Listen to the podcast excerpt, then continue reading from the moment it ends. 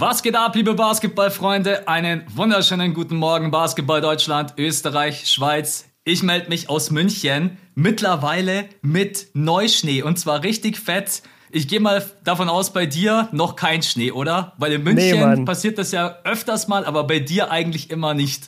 Nee, das ist die traurige Wahrheit für alle Ruhrpottler. Ich glaube, in NRW herrscht allgemein Schneeverbot.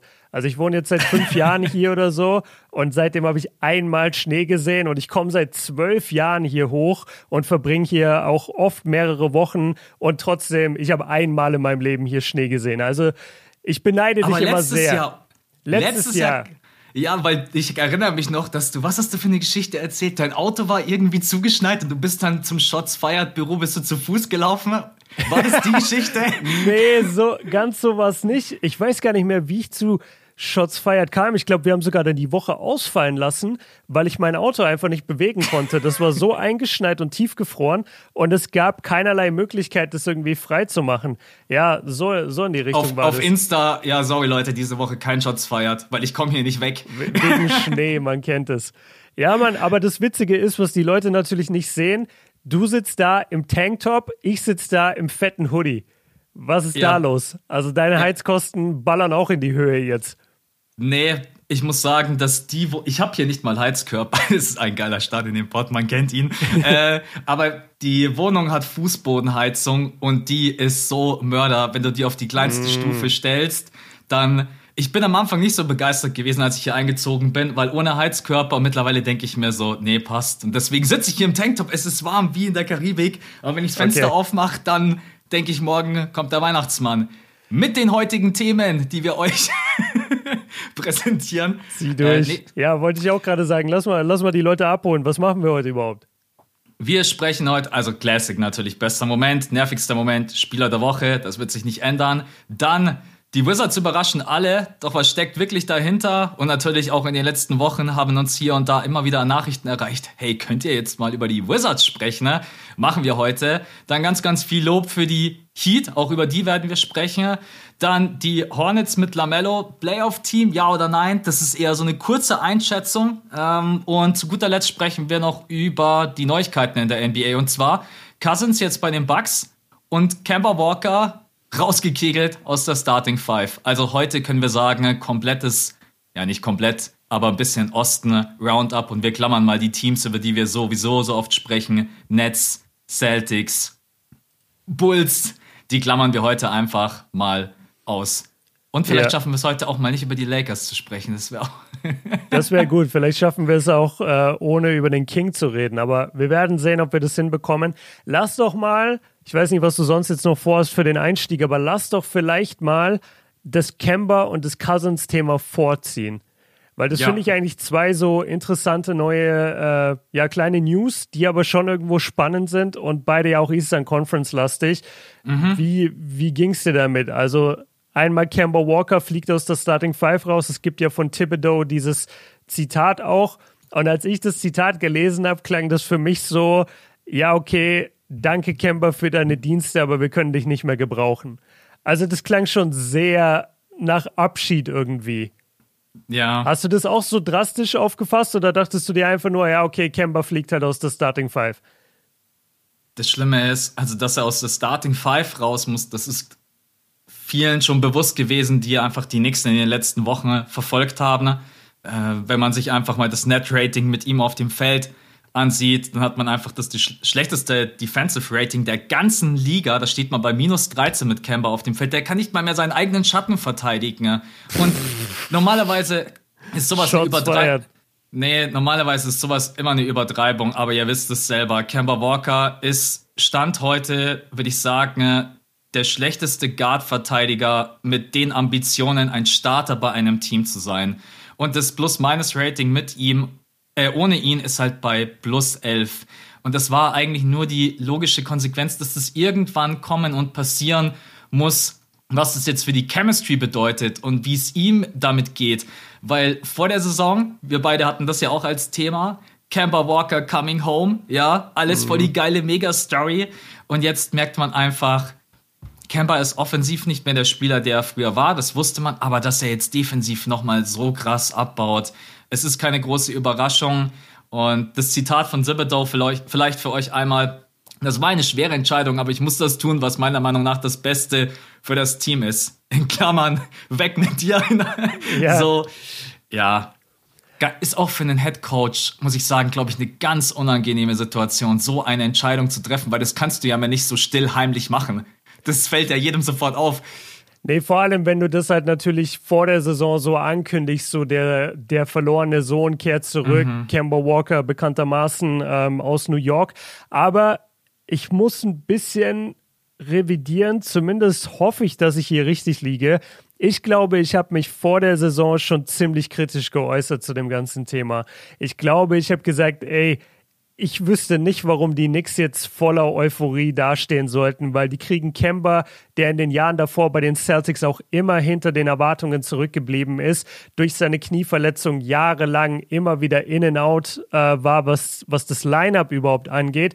Und du hast es auf den Punkt gebracht, die Defense ist halt gar nichts mehr. Und eben selbst unter allen 30 Startern, die in der NBA ja. agieren oder die anderen 29, die halt äh, Starting Point Guard sein wollen, da ist er wirklich nochmal der Schlechteste. Und es ist nicht jeder Point Guard ein super Verteidiger, aber Kemba schafft es nochmal schlechter zu sein als die, weil ich, und ich mache ihm da gar keinen Vorwurf, aber ich glaube, er kann das einfach körperlich nicht mehr. Ich glaube wirklich, sein Körper wie das oft passiert bei Spielern, hat ihn früher im Stich gelassen, als wir das möglicherweise uns vorstellen können. Weil er ist erst 31.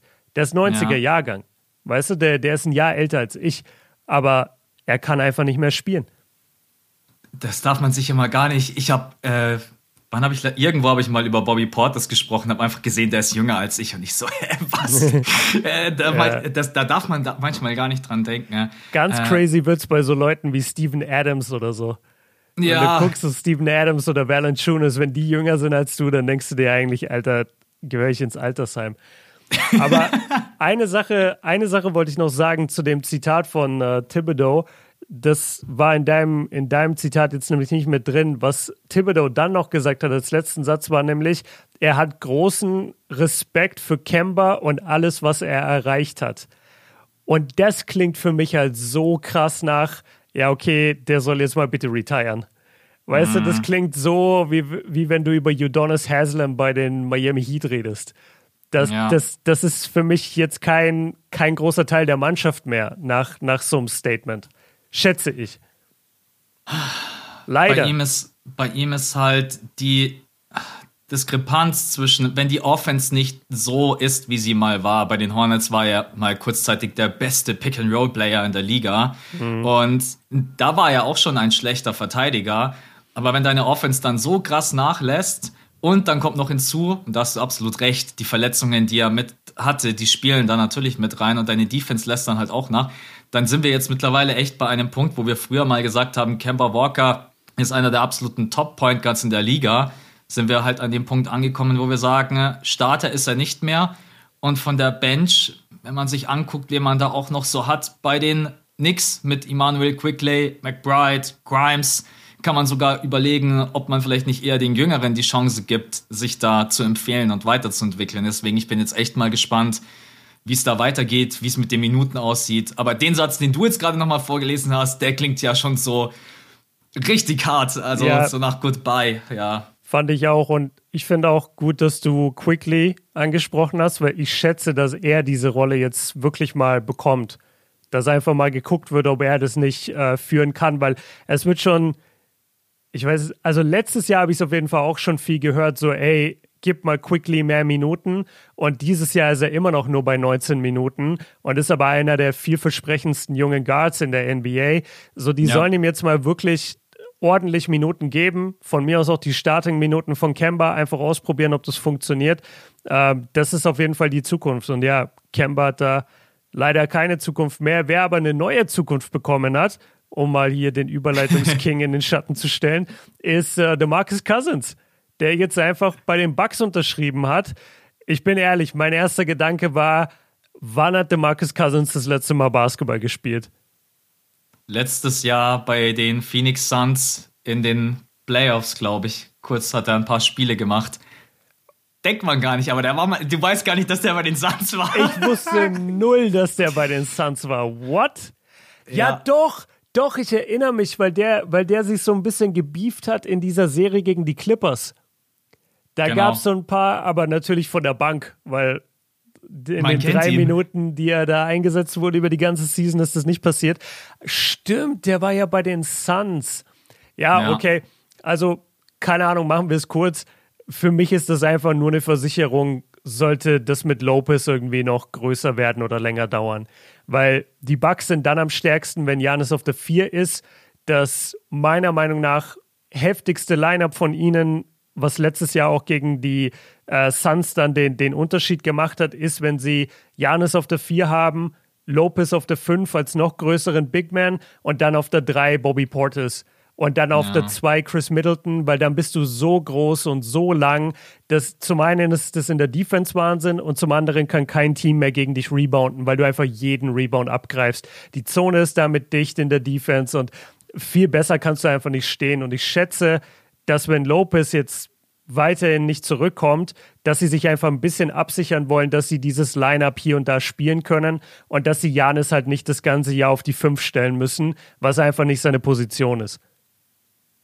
Was soll ich dazu jetzt noch sagen? Sorry. Also, Sorry. also ich, kann, ich kann vielleicht noch sagen, es ist ein nicht garantierter Vertrag. Das heißt, die Bucks haben hier gar nichts zu verlieren. Äh, und DeMarcus Cousins, wenn er nochmal, glaube ich, irgendwo aufblühen kann, dann ist es bei so einer gute Laune-Franchise mit ganz vielen tollen Charakteren wie Drew Holiday, Middleton, Janis, mm. weil viele, habe ich jetzt doch gemerkt, nicht so gut auf Cousins zu sprechen sind. Also ich bin jemand, ich, ich gönne dem wirklich alles, weil ich kenne seine Geschichte, ich weiß, wie bitter das alles verlief und von einem Max-Contract, den er damals von den Pelicans ähm, Nee, den hat er dann quasi. Nee, die haben ihn ja dann getradet. Nee, nee, nee, von den Kings und die haben den dann getradet zu genau. den Pelicans. Genau sowas. Und dann hat er bei den Pelicans auch nochmal 40 Millionen und zwei Jahre abgelehnt und so. Also, das ist wirklich äh, eine. Das war mal für mich kurzzeitig der beste Center in der Liga. Der Marcus Cousins war wirklich ein Monster. Was er aber halt dem Team schon noch geben kann, natürlich wenige Minuten von der Bank, da ist immer noch jemand, der selber für sich kreieren kann, der nicht dieser klassische reine Pick-and-Roll-Player ist, wie in der Andre Jordan. Du kannst Cousins schon den Ball in die Hand geben, ne? Und der guckt dann, kann ich im Post was machen, kann ich aus der Mitteldistanz werfen. Der kann sich natürlich nicht mehr so durchpowern wie früher. Ey, mhm. Primetime, der Marcus Cousins war ein 100, weiß ich nicht, 120 Kilo Beast, würde ich jetzt einfach mal schätzen. Mhm, 100, ja. 115 vielleicht. Ja, sowas in ja. dem Dreh. Also der hat dann auch unterm Korb die Gegner weggepowert. Das macht er jetzt heute natürlich nicht mehr. Und Klar, seine Attempts sind relativ wenig, aber er kann zumindest so ein bisschen dieses Thema Spacing aufrechterhalten. Natürlich jetzt nicht wie Brooke Lopez, aber Brooke Lopez, wie du gerade gesagt hast, ist so wertvoll fürs Team. Hoffen wir, dass er wieder zurückkommt. Der hat, glaube ich, auch Rücken, oder? Was hat, was hat der? Irgendwas mit einer. Ey, momentan finde ich, muss ich sagen, die Berichterstattung, was so die Verletzungen angeht, ein bisschen schlecht. Auch bei Ja Morant heißt es einfach nur, jagt nie. Mhm. Ja, was nie? Also, yeah. dann sagt er einfach, dann heißt es so, ja, der ist definitiv ein paar Wochen raus. Ich habe vorhin für uns beide nochmal nachgeschaut. Es steht nirgendwo, was der genau hat. Also. Das ist geil, dass du das sagst, weil vorhin in der Vorbereitung auf die Wizards wollte ich wissen, was hat Rui Hachimura und ich habe es einfach nicht gefunden.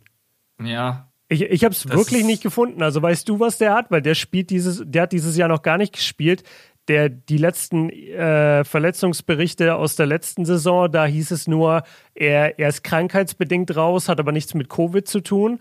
Und mhm. seit der neuen, also ich habe nichts gefunden, was der eigentlich haben soll, aber die, die, die spielen den einfach nicht. Und der hat jetzt langsam wieder angefangen, äh, Würfe zu nehmen. Äh, das, das ist eine gute Beobachtung, ja, teile ich auch. Hier und da fehlen echt so ein bisschen immer die Infos. Ja. Aber um das Thema abzuschließen, äh, man kann überhaupt nichts verlieren. Und mal schauen, wie Cousins. Ah, die Bugs wirklich, also sie können ihn ja einfach mal acht bis zehn Minuten von der Bank bringen. Ich meine, Bobby Portis macht auf der 5 gerade eh den Job seines Lebens. Was der bisher für eine Saison spielt, ist ja völlig, also völliger Wahnsinn. Mal ganz, ja. ganz großes Lob an ihn. Der trifft hier gerade 44,4 Prozent von draußen, ne? äh, bei 4,5 Attempts. Und das ist bloß ein kleiner Teil von dem, was Bobby Portis bringt. Der holt 2,6 Offensiv-Rebounds, aber Natürlich ist das Lineup, was du gesagt hast, äh, wesentlich besser, aber ja. Deswegen, der Marcus Cousins kann man machen. Und vor allem, was man auch nicht vergessen darf, vielleicht für andere Teams ärgerlich, die jetzt schon seit Wochen überlegen, ja, wäre Cousins denn vielleicht noch einer? Ja, warten wir mal noch bis Januar. Ja, jetzt ist es zu spät. Jetzt ist er ja, weg. das ist so ein bisschen der Move von den Warriors damals. Da hat sich doch Ach jeder so, ja. so aufgeregt, dass die Warriors sich Cousins geholt haben für so ein Minimum. Aber es war ja, ja nicht so, als hätten die anderen 29 Teams angerufen und gesagt, wir brauchen unbedingt Cousins. Das, so war, halt aus, einfach, ja. das war halt einfach nicht der Fall. Ähm, aber ja, genau, nicht, nicht dass das äh, vorhin falsch äh, rübergebracht wurde von mir. Ich wollte nicht sagen, dass Cousins jetzt komplett diese Brook Lopez Minuten, die der normalerweise spielt, komplett übernimmt. Ich wollte mhm. einfach nur sagen, dass man durch Cousins überhaupt die Chance hat, irgendwann mal dieses Lineup zu spielen für ein paar Minuten. Jetzt nicht, dass Cousins startet, weil ich glaube, davon sind wir äh, ja mittlerweile alle überzeugt, dass das nicht der Fall sein wird. Und Größe bringt er dir halt schon auch mit, weil genau. jetzt ist man schon sehr klein. Also mit Bobby Portis in der Starting Five und von der Bench hast du dann auch nicht mehr gerade großartig was, was du bringen kannst. Also macht einfach nur Sinn. Es ist eh, ey, ich liebe, ich muss sagen, ich liebe diese Brüdermomente in der NBA. Also vor allen Dingen, wenn der schlechtere Bruder, egal ob das jetzt Thanasis ist oder, ja, doch darf man glaube ich schon sagen, Mo auf der Bank einfach komplett ausflippt für seinen Bruder und die sind immer so am eskalieren und ich denke mir dann immer so, ist geil. Auch heute Nacht, wir beide haben das Spiel ja auch gesehen hier, Lamello gegen Lonzo Ball, so diese ganzen Brother-Storylines in der Liga gerade sind schon irgendwie geil. Ja, Mann, lass mal, lass mal auch so Brüder herzüchten. So wie so Lavar Ball-mäßig, das so richtig perfide sich ausdenken. Ähm, egal, ich wollte, ich wollte sagen, äh, danke an alle Patronen, denn es sind neu dazugekommen, nämlich Simon, Valentin und Remy. Und ich glaube, vorhin kam noch ein Maxi. Maxi genau, ein Maxi genau. dazu. Das war es wahrscheinlich heimlich wieder du, aber jetzt können wir dadurch trotzdem vier Namen vorlesen statt drei. Äh, Absolut. Ich habe schon alle meine E-Mails-Accounts, habe ich schon alle verwendet. Jetzt langsam muss ich neue kreieren, weil. ja, von den über 600 Leuten gehören 400 erstmal Max. Nee, äh, danke an der Stelle und für alle, die supporten wollen, äh, diesen Podcast hier und alle, die gerne Zusatzcontent haben möchten, unter anderem eine Folge extra pro Woche, unveröffentlichte Videos, gemeinsame Streams von Max und mir vor der Kamera. All diese Dinge ähm, findet ihr auf Patreon. Wir verlinken das immer in den Show Notes ähm, oder in der Podcast Podcast-Beschreibung, wie auch immer man das hier nennt. Äh, genau, das wollte ich nur einmal gesagt haben. Und dann können wir eigentlich auch zum, du nennst es immer Throwback. Eigentlich ist es ja kein Throwback, weil wir machen es ja immer. Ja, ich habe das einfach irgendwann reingeschrieben, als ich das Skript erstellt habe. Okay. Ganz ehrlich, wenn du das jetzt nicht angesprochen hättest, hätte ich es nicht mal gelesen. Ne? okay, also Bester Moment. Und genau. Bester Moment, nervigster Moment und Spieler der Woche, darum soll es gehen. Ich will, dass du heute reinstartest. Ich starte immer mit dem besten Moment und heute kannst du mir mal den Moment klauen, vorwegnehmen. Schieß, schieß raus. Okay, ja, es ist so krass in der NBA, weil diese eine Woche, in der wir uns nicht hören, passiert so viel, dass wenn ich dir jetzt mal einen Moment sage, dann sagst du, hä, das war nicht vor drei Wochen, aber das war tatsächlich noch diese Woche. Ich habe selber noch mal nachgeguckt. Also mein bester ja. und nervigster Moment ist der gleiche Moment. Das schon mal vorneweg. Es ist der Anthony Edwards Dunk über Gabe Vincent von den Heat. Ja. Ihr habt ja. den alle gesehen. Äh, ich habe eine Reaction auch drauf gemacht. Hast du eine Reaction auch gemacht? Nee, nee, aber ich habe gesehen, dass du eine gemacht hast. Ich habe aber deine Reaction nicht gesehen und ich habe diese Szene wirklich nur einmal gesehen und dass sich alle darüber aufgeregt haben. Genau, also es war einer, wie man es von Anthony Edwards erwarten kann, mal wieder einer der spektakulärsten und athletischsten Dunks der letzten Jahre, würde ich fast schon sagen. Unfassbar weit draußen abgesprungen. Anthony Edwards steigt hoch. Äh, Gabe Vincent von den Miami Heat, über den wir auch gleich noch sprechen werden, stellt sich so hin, dass er das Offensivfoul annehmen möchte. Ist meiner Meinung nach ein Tick zu spät dafür. Müsste also eigentlich, wenn überhaupt gepfiffen wird, das Foul an ihm sein. Also er begeht das Foul. Anthony Edwards steigt und steigt und steigt hoch und dankt dieses Ding so hart, wie man es von ihm kennt. Und ja, für eine Sekunde flippt die ganze Halle natürlich aus und jeder feiert's. Und dann, jetzt kommen wir zum nervigsten Moment, ertönt der Pfiff Offensivfoul. Ja, Charge. Und, ja. und mit diesem Pfiff ist einfach eins der geilsten Plays in dieser Saisongeschichte. Halt ja. mittlerweile durch Social Media finde ich, haben sich die Sachen auch ein bisschen verändert. Man äh, betrachtet das mittlerweile mehr im Vakuum, habe ich das Gefühl. Äh, man, also man interessiert sich gar nicht mehr so für den Pfiff. Das beste Beispiel dafür ist Ja Morants Nicht-Dank über Kevin Love. Jeder denkt mittlerweile, dieser Dank ist reingegangen, weil jeder einfach das Bild immer wieder teilt. Kei ja, kei keinen interessiert es, dass Ja Morant. Später ist es seine Legacy, dieses Bild.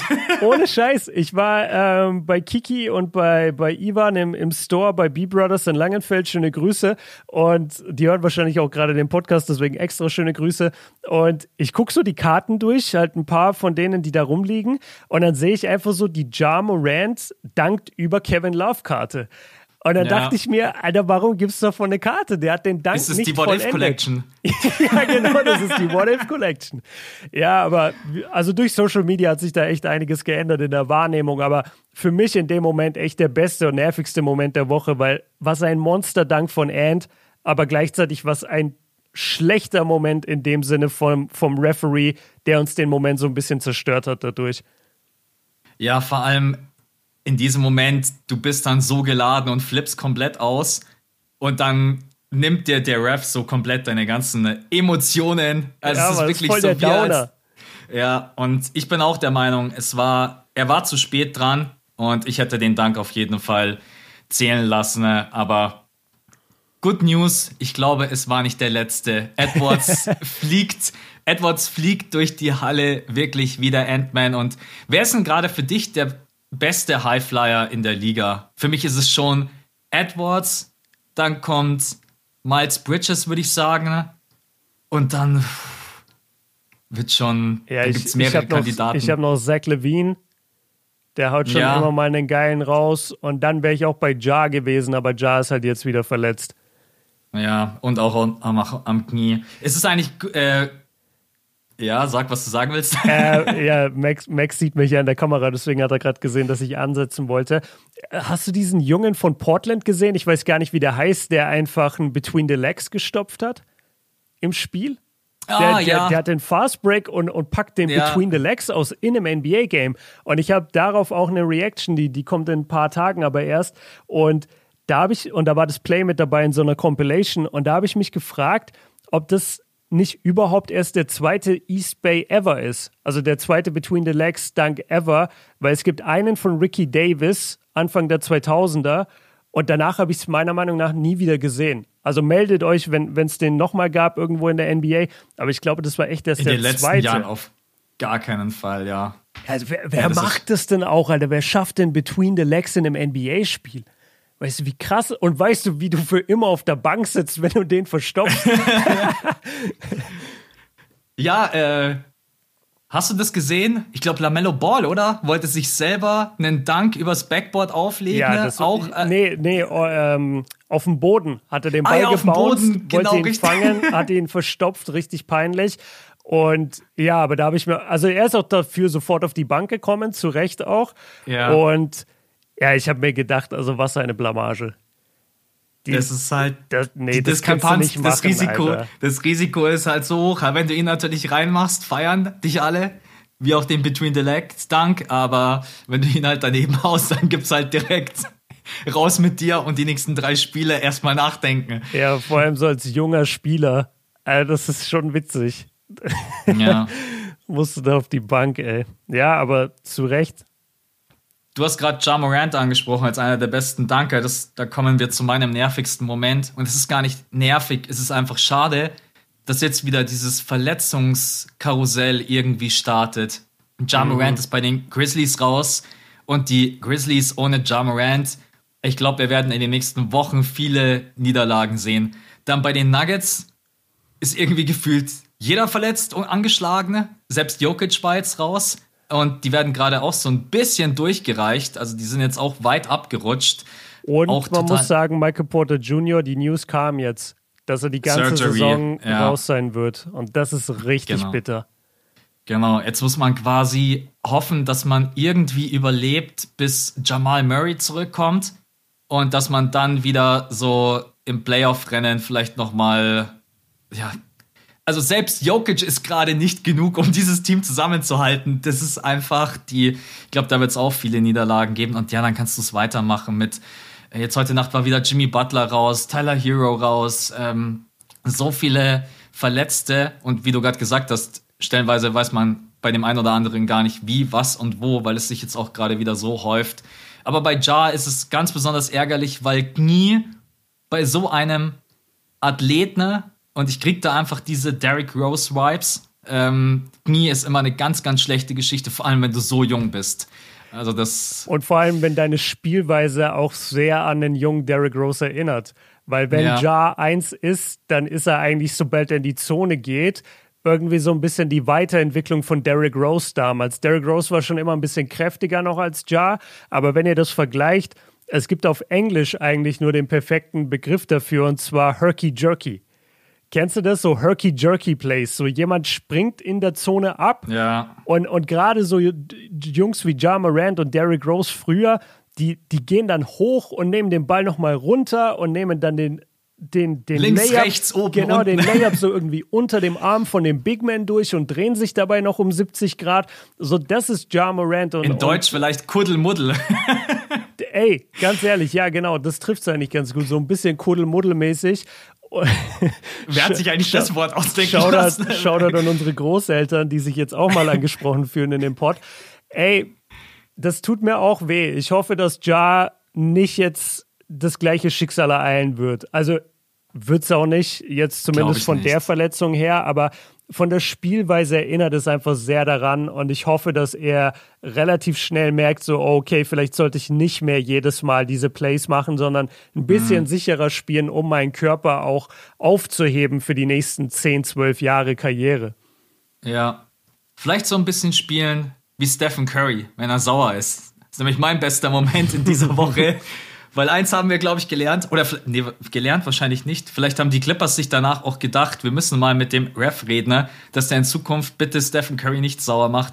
Es war mein bester Moment der Woche, weil Stephen äh, Curry. Erzähl mal, erzähl mal, was passiert ist. Äh, die Clippers mit einem Turnover, Fast Break von den Warriors. Stephen Curry hat den Ball, geht unter den Korb, will finishen und Terrence Mann fault ihn, fault ihn nicht. Äh, könnt, ihr euch, könnt ihr euch die Szene selber angucken. Am Ende war, glaube ich, auch Stephen Curry so geladen, wenn man auch das Interview nach dem Spiel gesehen hat, weil er gemerkt hat, dass gerade das Momentum sich dreht. Er hat gesagt, das Momentum shiftet und dann ist einfach alles aus ihm rausgebrochen. Es gab davor schon ein paar fragwürdige Calls, dann von der Bank Gelaber und dann ist Stephen Curry ja wirklich aus sich raus. Den habe ich noch nie so gesehen. Also ich mhm. kann mich jetzt zumindest nicht erinnern. Ja, das letzte und Mal 2016, als er da seinen Mundschutz in die Cavaliers Courtside-Fans geworfen hat. Das war ja. Game 5 oder sowas oder Game 6, da ist er auch komplett ausgerastet. Stimmt, da ist er auch echt ausgeflippt. Dann hat er natürlich einen Tee bekommen weil er äh, Toscano Anderson hat ihn dann zurückgehalten, ne? weil sonst weiß ich nicht, was Steph gemacht hätte mit dem Ref. I don't know. Er war auf jeden Fall voll geladen. Ne? Aber dann kommt die nächste Szene. Es gibt den Inbound und äh, Curry mit seinem Off-Ball-Movement. Bielica stellt einen äh, Pin-Down-Screen und dann gibt es den Dreier von Stephen Curry und dann pfeift der gleiche Ref ein Offensiv-Foul. Und Stephen Curry, sein Gesichtsausdruck war einfach nur so, okay, das war jetzt ein Step too much und dann, was danach passiert ist, die nächsten vier Minuten, war für mich unbeschreiblich, weil das sind drei Dreier auf einem Level, wo wir bei anderen sagen würden, wenn er die einmal im Monat macht, wow, krass. Stephen Curry drei Meter hinter der Dreierlinie, behind the back, volles Movement, den Dreier und den letzten, der volle Movement-Dreier mit Stepback. Ja, das war einfach nur, ich bin der beste Shooter aller Zeiten, geht mir nicht auf den Sack und Clippers, das Spiel ist vorbei. Das war so ein krasser Moment. Ich bin wirklich, ich habe ja auch gestreamt und ich mhm. bin beim letzten Dreier, ich bin wirklich auf dem Stuhl gesprungen, weil ich mir gedacht habe, das kann halt nicht sein. Ja, du hast es ja auch gesehen, du hast ja eine Reaction gemacht. Wie hast mhm. du das erlebt? Äh, definitiv nicht so intensiv wie du. ich habe dir gerade echt gerne zugehört, aber ich fand es gar nicht so heftig. Äh, ich muss sagen, ich habe aber auch nur die Highlights gesehen, weil ich ähm, ja äh, egal. Also ich, ich war wo, wo, worüber ich aber noch nicht erzählen darf, kommt aber die nächsten paar Wochen und Monate online auf YouTube, auch nicht auf meinem Kanal. War das Projekt von jemand anderem, aber war geil für die Basketballkultur und deswegen wollte ich da sein. Und ich habe auf jeden Fall nur die Highlights gesehen. Und was ich cool fand eigentlich, war, dass der Ref eben das Foul nicht gegeben hat. Also ich muss sagen, für mich war das kein Foul, was Terrence Mann da gemacht hat an Curry. Und dass Curry danach dann den Dreier versenkt. Also ich habe das nur so gesehen. Der, das Foul wurde nicht gepfiffen. Äh, Curry bekommt dann das T, weil er so ausflippt, weil das Foul nicht gepfiffen wurde. Und mhm. dann war bei mir in den Highlights das schon so, dass der nächste Dreier von Steph einfach dieser krasse Dreier gegen zwei Mann irgendwie war. Und dann ging die Kamera auf Curry, also er trifft den Dreier, da geht die Kamera auf Curry und er macht den Schiedsrichter so nach, wie er ihm ja, äh, wie, ja, wie er ein technisches gibt. Foul gibt, genau. Ja. Und ich habe es nicht so ganz nachvollziehen können, aber ich habe halt nicht das ganze Spiel gesehen und wusste jetzt nicht, dass es schon das ganze Spiel über Probleme mit dem Schiri gab. Aber zu der Szene an sich frage ich mich, wenn das ein anderer Spieler gemacht hätte, der jetzt nicht so beliebt ist, sagen wir James Harden oder Kevin Durant hätten das gemacht, dann würde das wahrscheinlich nicht so abgefeiert werden in der Basketball-Community. Und das hat Meinst du das bisschen, T, was er gezeigt hat? Ja, ja, dieses, weil, weil so. Steph da quasi den, den Schiedsrichter letztendlich so ein bisschen vorgeführt hat. Mhm. Ne? Ich weiß gar nicht, ob er es gesehen hat. Nee, hat er auch also, nicht, weil ich bin mir sicher, ja. sonst hätte er ihm das zweite gegeben. Ich glaube, das ja. kannst du nicht machen, auch wenn du Steph bist. Kannst nicht den Schiri nachmachen, wie er technische Fouls verteilt. Ja. Ja, war schon. Ich war auch etwas erschrocken, als ich das gesehen habe. Ähm, weil die Message, die ist so klar, da ja. hätte sich auch gar nicht rausreden können. Genau. Äh, das war so atypisch ja. für ihn. Weißt du, das, mhm. das macht er normalerweise nicht. Ja. Ja, es war ein sehr emotionales Spiel. Also ich kann dich auch total verstehen, dass du das nicht so nachempfinden kannst, weil das war erstmal ein sehr schlechtes Spiel. Äh, die erste Halbzeit war unglaublich anstrengend. Das war ein Low-Scoring-Game. Man ist, glaube ich, mit, weiß ich nicht, 56, 50, wenn ich es jetzt raten müsste, nochmal in die, in die Halbzeit gegangen. Man ist irgendwie Ende des zweiten Viertels stand, stand man irgendwie auf beiden Seiten bei 40 Punkten. Ne? Und dann die Highlights, da fehlt natürlich die ganze Geschichte. Es hat schon angefangen vor diesem Call, dass einmal Steve Kerr aufs Feld gerannt ist, nach einem Timeout, äh, als die Warriors gut verteidigt und gespielt haben. Jordan Poole hat vier Dreier getroffen und Steve Kerr rennt aufs Feld und schreit die Jungs an, wie so dieser Mentor und ist voll am Ausflippen. Steve Kerr komplett im, also auch, das war so ein intensives Spiel, obwohl es eigentlich um gar nichts ging. Es mhm. war Clippers gegen Warriors. Also, ja, deswegen. Und zu dem, was du gesagt hast, äh, wegen Foul. Ja, ich finde, da kann man sich echt drüber streiten, ne, ob das ein Foul war oder nicht. Also ich würde nicht zu 100% sagen, dass Stephen Curry da im Recht ist. Und das wurde ja auch dann als Out of Bound gewertet. Und also jemand, der sagt, das war kein Call und Out of Bound, dem würde ich jetzt nicht zwangsläufig widersprechen. Also Steph, ja. ich weiß auch nicht, warum Steph dann versucht, über rechts den Layup zu finishen, wenn links eh die alles offen ist. Also es war irgendwie so ein bisschen. Ja, ja. er wollte halt den Kontakt. Und das verstehe ja. ich eben nicht. Er wollte halt den Kontakt. Aber ja, ey, ich glaube, wir haben jetzt viel zu lange an diesem einen kleinen Play da gehangen. Absolut. Ähm, Spieler der Woche, ich habe Janis. Ähm, ich weiß, wir sind gerade in dieser Phase in der NBA, wo man nicht mehr jede Nacht jedes Ergebnis checkt und wo man nicht mehr jede Nacht die Performances von den Starspielern guckt, sondern man guckt nur alle paar Tage mal rein und schaut, ob alles in Ordnung ist. Ähm, ich habe bei den Bucks tatsächlich jetzt alle Games aber gesehen. Die haben ja jetzt gerade eine sieben Spiele äh, Winning Series, also eine, eine ja. Siegesserie von sieben Spielen, was mich sehr freut, nachdem sie ja sehr, sehr schwierig nur gestartet sind in die, in die äh, Spielzeit. Und ja, die letzten drei Spiele, also die in dieser Woche, drei Spiele, drei Siege. Und Janis, man kennt ihn, 27 und 11. Okay, ist jetzt noch nicht so atemberaubend, aber die Quote aus dem Feld 71 Prozent. Also der Typ wirft aktuell einfach nicht daneben. Der ist so dominant, wie er immer ist. Äh, man muss sagen, sie haben jetzt, glaube ich, Detroit da geschlagen. Sie haben Denver ohne Jokic geschlagen. Also das waren jetzt nicht die härtesten Gegner, das sehe ich schon ein. Ähm, trotzdem ist es einfach eine geile und dominante Performance und ich freue mich immer, wenn Janis gut spielt und deswegen habe ich ihn als Spieler der Woche. Ja, es ist einfach Körper, das vergisst man auch immer. Janis ist so ein Vorzeigeathlet. Der Typ hat einen Body, weil wir am Sonntag auch noch mal ganz kurz über die Ernährung von dem einen oder anderen Spieler geredet haben. Ne? Mm. So Luca, Zion und Janis steht halt auf dem Feld, immer topfit, äh, immer ready, 35 bis 40 Minuten zu gehen. Und er wird jetzt dann langsam im MVP-Rennen anklopfen und sich anmelden und sagen, hey, Anfang der Saison war ein bisschen streaky, aber jetzt langsam könnt ihr mich mal wieder aufs Radar packen. Voll. Ja, ist einfach, Also ich finde, Janis kann man eigentlich gefühlt jedes Mal als Spieler der Woche nehmen. Das kann dir fast keiner widersprechen, ne? weil Janis immer alles gibt. Das ist so schön an ihm. Janis geht immer aufs Feld und man weiß einfach, er gibt sein ganzes Herzblut. Das, ich finde das mega beeindruckend. Ja, Mann. Und äh, jetzt gar nicht, um deinen äh, Mann äh, Joel Embiid zu bashen, aber ich habe aus irgendeinem Grund vor ein paar Tagen über Embiid nachgedacht äh, und, und wie, viel ich, wie viel ich auf ihn setzen würde, genau, weil ich habe überlegt, so würde es Sinn machen, sich eine Joel Embiid Rookie-Karte zu holen irgendwann. Und dann habe ich mir gedacht, nee, weil ich vertraue ihm einfach nicht. Ich vertraue ihm nicht, dass er ähm, fit bleibt. Und dann habe ich überlegt, welchem Big Man glaube ich das oder vertraue ich da eher? Und dann habe ich sofort gedacht, Janis. Weil Janis mhm. kommt selbst nach zwei MVPs und einer Championship, kommt er trotzdem in die nächste Saison und ist wieder ein Stück besser und wirkt wieder ja. ein Stück athletischer und noch ein Stück austrainierter.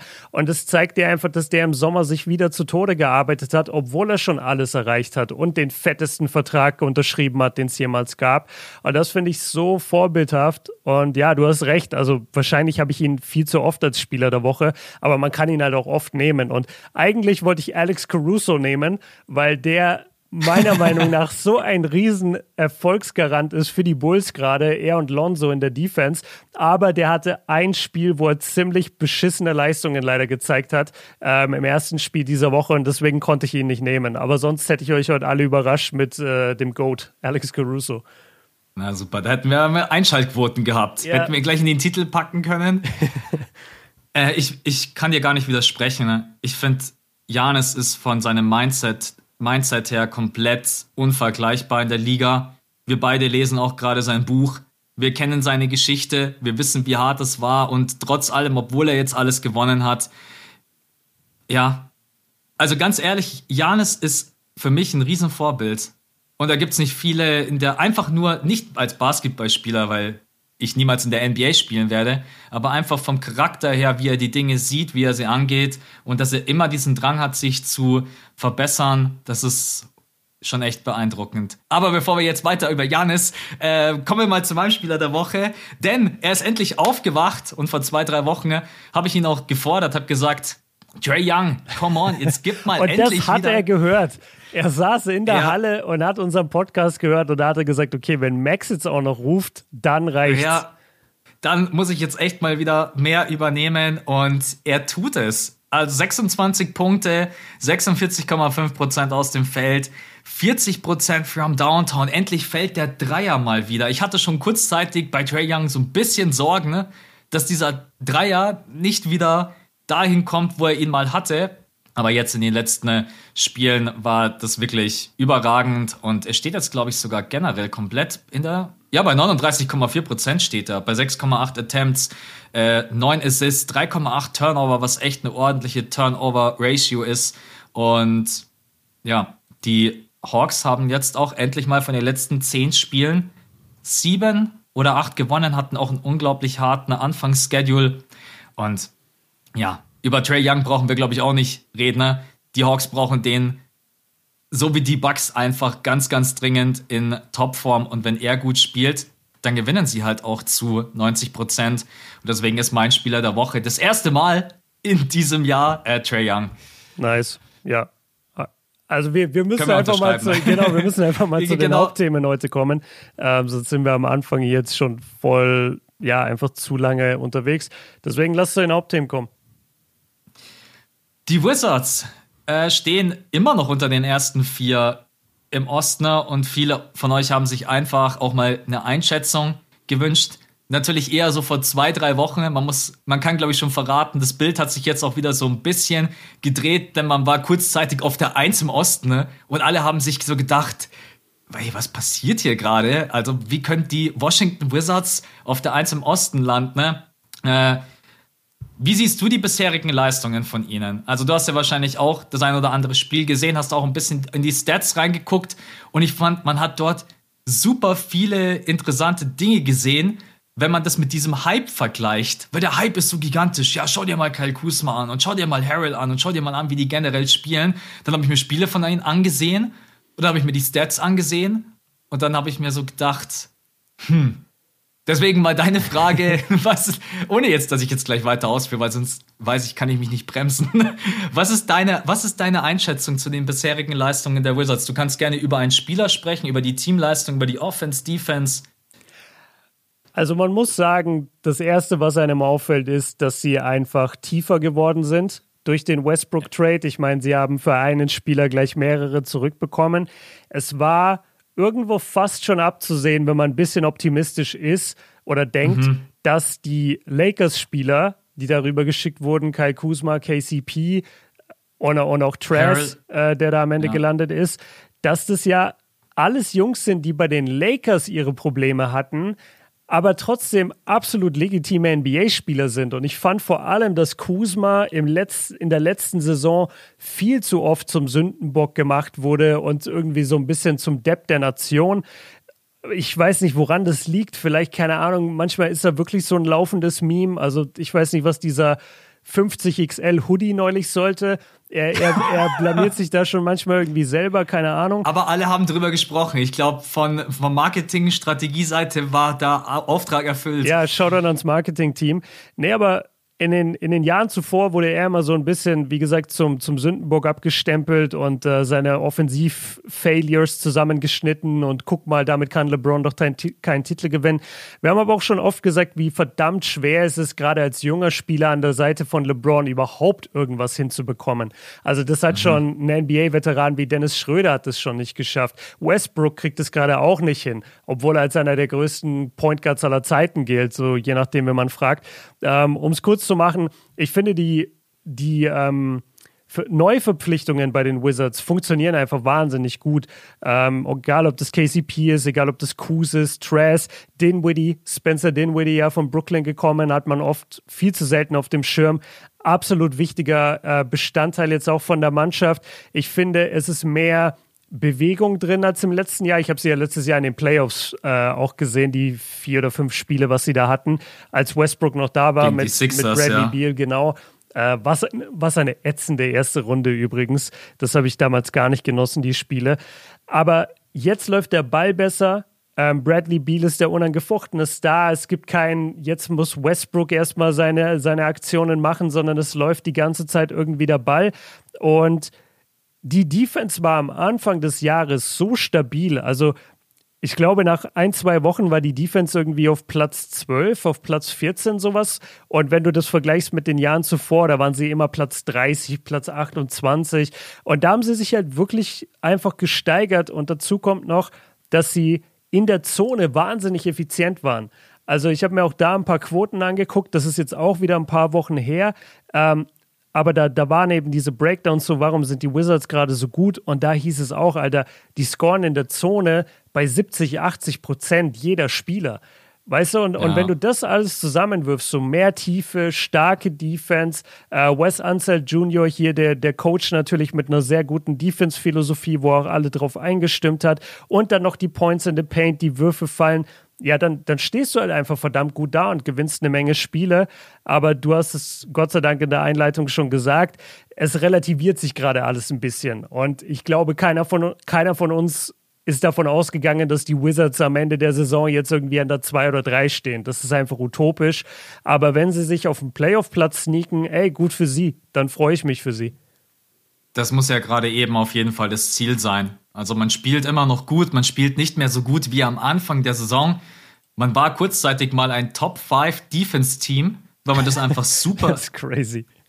Weil man einfach das super verteidigt hat. Also man hat kaum Dreier zugelassen und hat mit Gafford und Harrell wirklich in der Zone auch äh, extrem gut und stark verteidigt. Und du hast es angesprochen, die Spieler, die man dazu bekommen hat, das sind einfach gute Defender. Also Caldwell Pope ist schon immer einer der besseren Guard-Verteidiger in der Liga gewesen und ich finde auch Kyle Kuzma hat sich im letzten Jahr bei den Lakers in der mhm. Defense gesteigert. Und diese ganzen Faktoren, die es war schon von Anfang an, muss man sagen, die Defense, die sie so stark gemacht hat, weil in der Offense waren sie nie so gut und haben, glaube ich, auch nie den Hype bestätigt, den sie kurzzeitig von allen da draußen erfahren haben, weil ich habe mir jetzt auch ein paar Wizards-Spiele reingezogen und auch für euch gestern wieder Wizards gegen Spurs. Und man hat jetzt schon in der Saison bereits fünf Spiele unter 100 Punkte. Ne? und ein paar laufen halt offensiv ihrer Form, das muss man auch ehrlicherweise sagen, halt komplett hinterher. Ich bin, er ist immer noch der Topscorer. Ich bin super enttäuscht von Bradley Beal. Also wer das Spiel gegen die Spurs gesehen hat, mir ist wirklich stellenweise, also er ist gar nicht wiederzuerkennen, was er für Abschlüsse nimmt, wie unpräzise seine Würfe sind. Er steht gerade bei 43,6 Prozent aus dem Feld, 27,2 Prozent von draußen. Ne? Ich meine, Bradley Beal war schon immer so jemand, der eher so ein High-Volume-Shooter war von draußen, aber jetzt nie mega effizient und erlaubt sich auch zu viele Turnover. Was ich damit eigentlich sagen will, ich will jetzt gar nicht einen Spieler separat rauspicken. Die Offense ist schon noch am struggeln. Wenn man sich die Quoten anguckt, wenn man sich die Spiele der Wizards anguckt, auch ein Kyle Kuzma wird abgefeiert, weil die Leute sich natürlich freuen. Kyle Kuzma bei einer neuen Franchise. Von der Chemistry sieht es viel, viel besser aus als bei den Lakers. Aber um die, euch die Wahrheit zu sagen, Kyle Kuzma hat schlechtere Zahlen als letztes Jahr bei den Lakers. Es mhm. ist einfach de facto so. Aber was halt ganz, ganz viel ist, ganz, ganz wichtig ist, die Team Chemistry. Und ich glaube, dass dann auch der Trade mit Westbrook viel verändert hat. Weil klar, man muss Westbrook dankbar sein, der hat die letztes Jahr überhaupt noch ins Play-In getragen, ne? Und dann in die Playoffs. Waren die im Play-In? Ja, schon, oder? Äh, müssen, oder waren die müssen sie doch gewesen sein, wenn sie siebter ja, oder achter ja, waren. Ja, genau. Ich weiß nur nicht, gegen wen sie gespielt haben. Ich, ich glaube, gegen die Hornets. Oder? Ich wollte auch gerade Charlotte sagen, aber ich weiß es echt nicht mehr. Ja.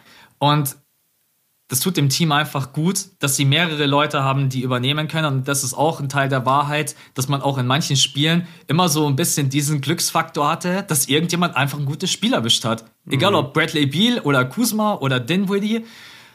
Aber wenn man so mal die beiden rausrechnet, die du jetzt wahrscheinlich auch gerade im Kopf hattest, mit äh, Harrell und Gafford, die beide mit 64,1% und 66,3% absolut krass treffen, dann wären sie mit das ineffizienteste Team in der Offense. Also, und deswegen muss man immer so ein bisschen, ja, muss man immer so ein bisschen das einordnen. Die Defense ist gut, war am Anfang der Saison mega stark, aber offensiv ist es jetzt weit davon entfernt, dass man sagen könnte, das ist jetzt ein Basketball, äh, der die Bucks irgendwie oder die Nets oder die Heat oder die Bulls irgendwie angreifen könnte. Überhaupt nicht. Ja, nur, nur zur Ergänzung. Also ich meinte von der Effizienz her wirklich nur Points in the Paint, also in der Zone die Abschlüsse. Alles drumherum, ja. Mitteldistanz, Dreier, darauf war das nicht bezogen.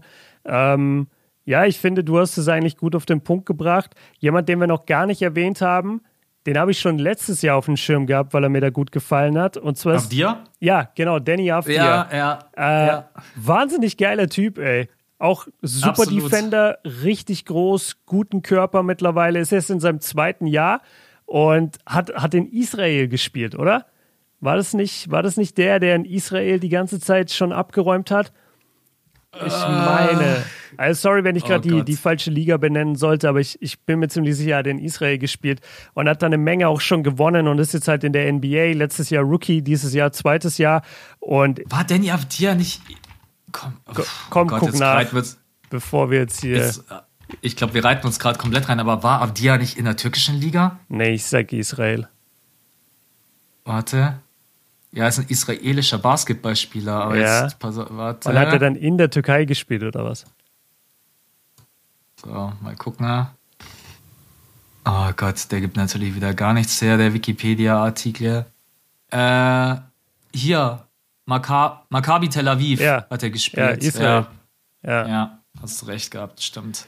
Okay, genau, das noch dazu. Und ja, gut, dass du die Offense äh, so auf dem Schirm hast. Das ist, ist witzig, weil ich habe das Spiel gegen Miami mehr angeguckt. Die, die haben zweimal gegen Miami hintereinander gespielt. Und ähm, das Witzige ist, oder das Paradoxe daran ist, in dem ersten Spiel war Bradley Beal richtig gut ist er mir positiv aufgefallen, wie gut er da gespielt hat. Hat auch super Quoten, habe ich gerade nochmal nachgeguckt. Allerdings ja. haben sie da mit 15 verloren in Miami. Zwei Tage mhm. später, er spielt wie einfach der letzte Typ so, macht komplett katastrophale Abschlüsse. Die Leute, die sie in der Crunch-Time regeln, äh, sind vor allem auch Dinwiddie und sie gewinnen aber sie gewinnen gegen die ja. Heat. Also das war jetzt ein bisschen paradox, weil ich habe die beiden Spiele mir vor allem angeguckt, weil wir eben auch gleich über die Heat reden und da wollte ich nochmal im Bilde sein. Ich bin ein die spielen so wilden Basketball, darf ich das mal nennen? Die Wizards, ja. du weißt nie, was du von denen kriegst. Genau, das bringt es eigentlich auf den ja. Punkt. Also ich fand es schon schwer, aus den beiden Spielen überhaupt schlau zu werden, was denn jetzt genau die Offense ist.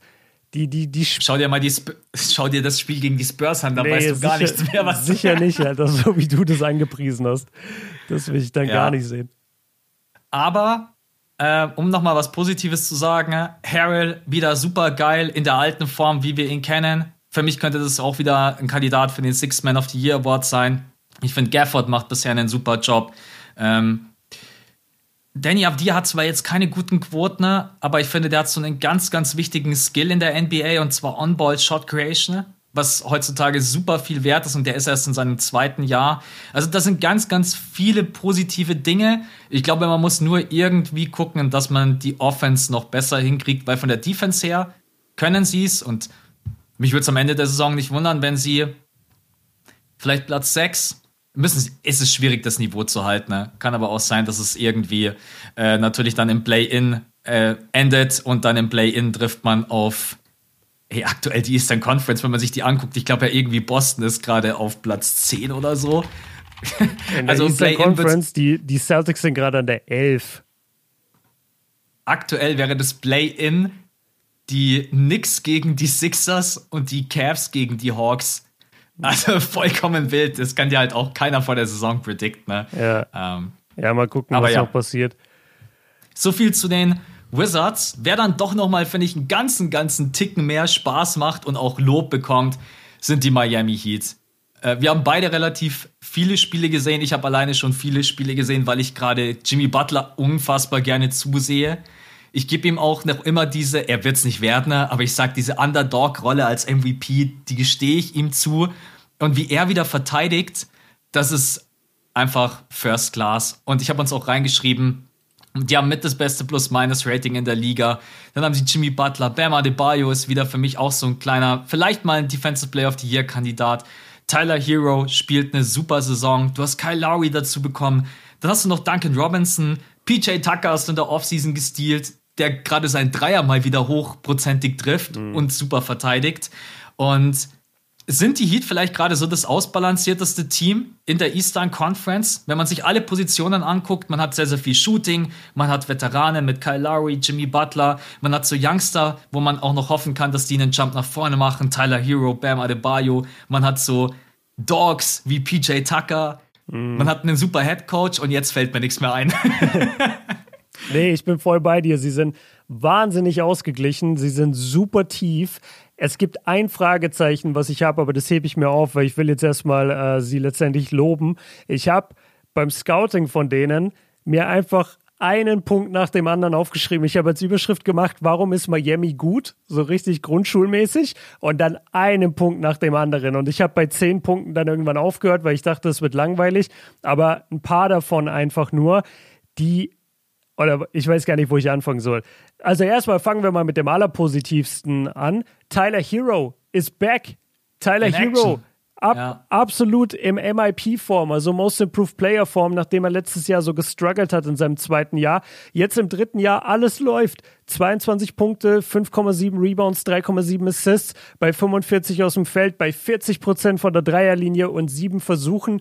Er ist nur jetzt gerade raus für ein paar Spiele, weil er sich ganz blöd verletzt hat. Aber wo hat er sich verletzt? Nicht irgendwie beim über, über South Beach laufen und irgendwelche Weiber klären, was man letztes Jahr von ihm gedacht hätte, sondern er hat sich verletzt dabei, wie er versucht hat, einen Wurf zu blocken und hat dabei sein Handgelenk irgendwie zwischen Brett und Ring eingeklemmt. Ja. Was ist das denn, ey? Das klingt wie eine Verletzung, die sich Janis zuzie zuziehen würde in den Finals. Aber mhm. er zieht sich das zu in einem, äh, in einem Regular Season Game irgendwie im November. Und ich habe so einen Respekt davor. Ich habe mir echt gewünscht, dass dieses zweite Jahr nicht seine Legacy definieren wird, sondern dass er in seinem dritten, ja, genau, dass er in seinem dritten Jahr jetzt zurückkommt und sagt, ey, guck mal, letztes Jahr habe ich vielleicht ein bisschen den Kopf verloren, habe mich vielleicht ein bisschen zu sehr krass gefühlt und bin jetzt aber wieder da und kann hier die Leistungen, die ihr in der Rookie-Saison und vor allem in der Bubble gesehen habt, an die kann ich anknüpfen. Und das tut er gerade und das macht den Heat natürlich, gibt den so viel Power und alleine das ist schon eine positive Entwicklung. Er hat, also man muss auch sagen, Gott sei Dank spielt er so, weil er hat ja vor der Saison schon ordentlich auf den Putz gehauen, indem er gesagt hat, ey, wenn ihr über Jamorant und über Trey und über Luca sprecht, dann sprecht auch über Tyler Hero so gefühlt. Hat er gesagt? Ja, ja, das war, Alter. das ist ja dann auch so ein bisschen viral gegangen und alle Leute haben gesagt, hey, komm mal wieder klar. Aber wenn jemand den Mund aufreißt und man merkt dann, nicht nur von den Stats, ich finde, man merkt auch wieder, er ist viel fokussierter in seinem ganzen Spiel und konzentrierter.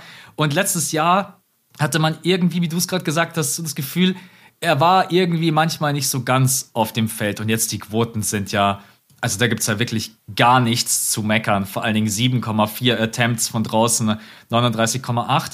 Aber auch ein Punkt, den wir beide immer schon angesprochen haben. Tyler Hero wird mal, glaube ich, ein richtig guter Six-Man. Ich sehe den immer so gar nicht in der Starting Five. Den von der Bench zu bringen als so krasser Luxusfaktor und jemand, der scoren kann und worüber auch niemand spricht, spielt gerade 3,7 Turnover. Also Tyler Hero bringt schon ganz viele Punkte mit. Ist jetzt nicht so, dass Tyler Hero ein Playmaker ist. Das, darum soll es nicht gehen. Aber heute in der NBA ist es so wichtig, Spieler zu haben, die gute Entscheidungen treffen und sein Decision-Making bei den Würfen ist wieder viel besser. Die Quoten sprechen für ihn, er lässt den Ball gut laufen. Klar, hier und da vielleicht mal ein Turnover zu viel. Aber ansonsten äh, Plus-Minus-Rating übrigens auch plus äh, 4,6 spricht auch für ihn. Also da kann ich echt auch plus sagen. Top, top, wirklich. Bisher eine super Saison. Was ist dein zweiter Punkt?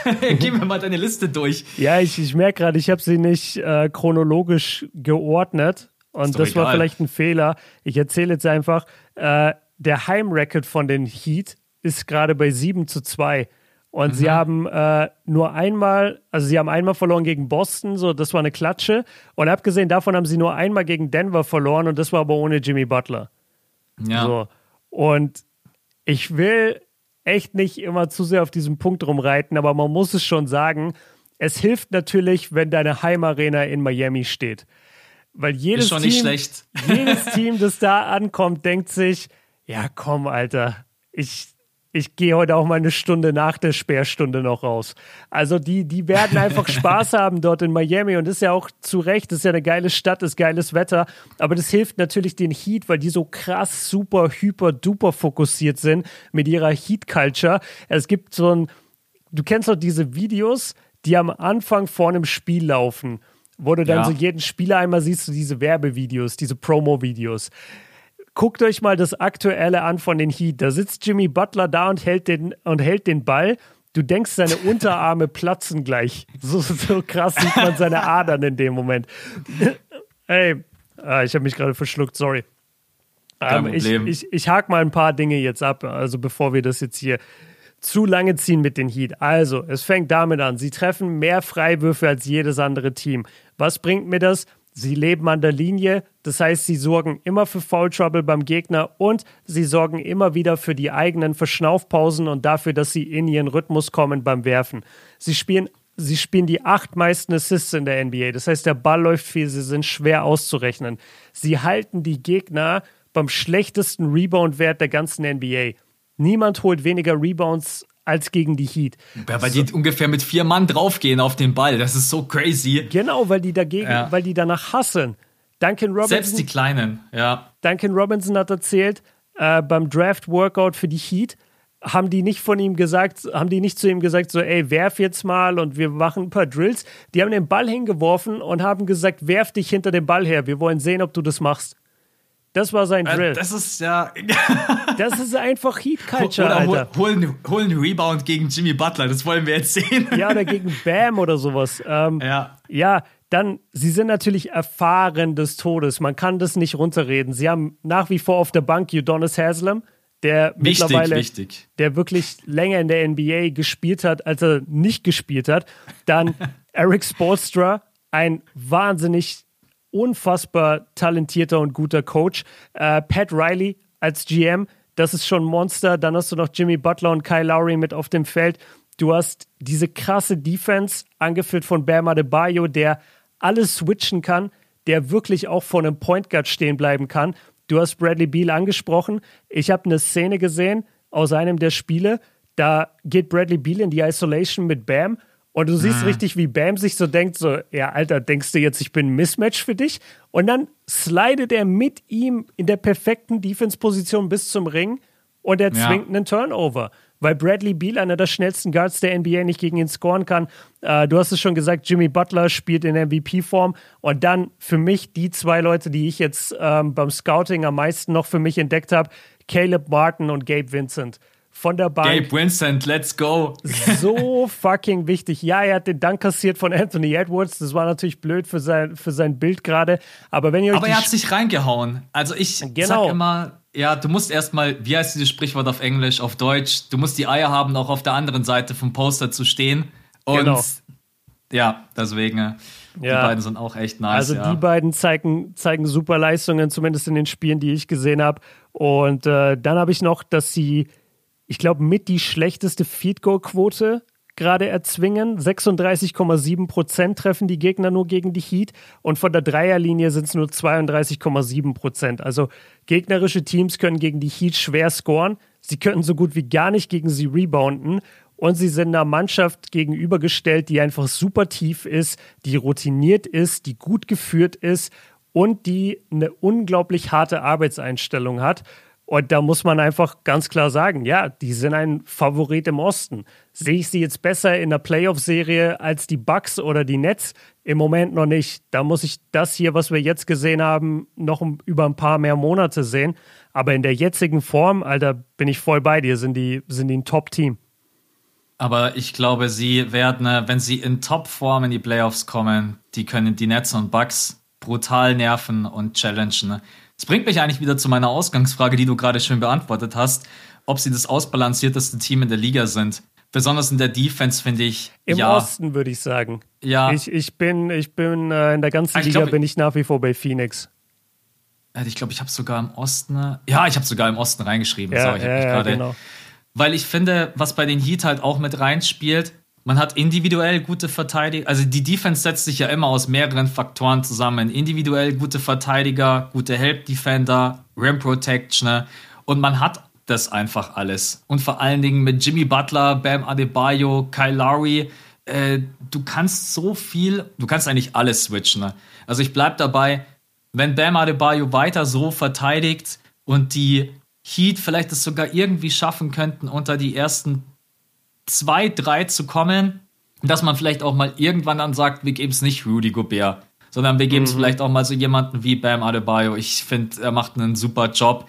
Ähm, hat auch wieder, finde ich, ein besseres Handgelenk, was seine Abschlüsse anbelangt.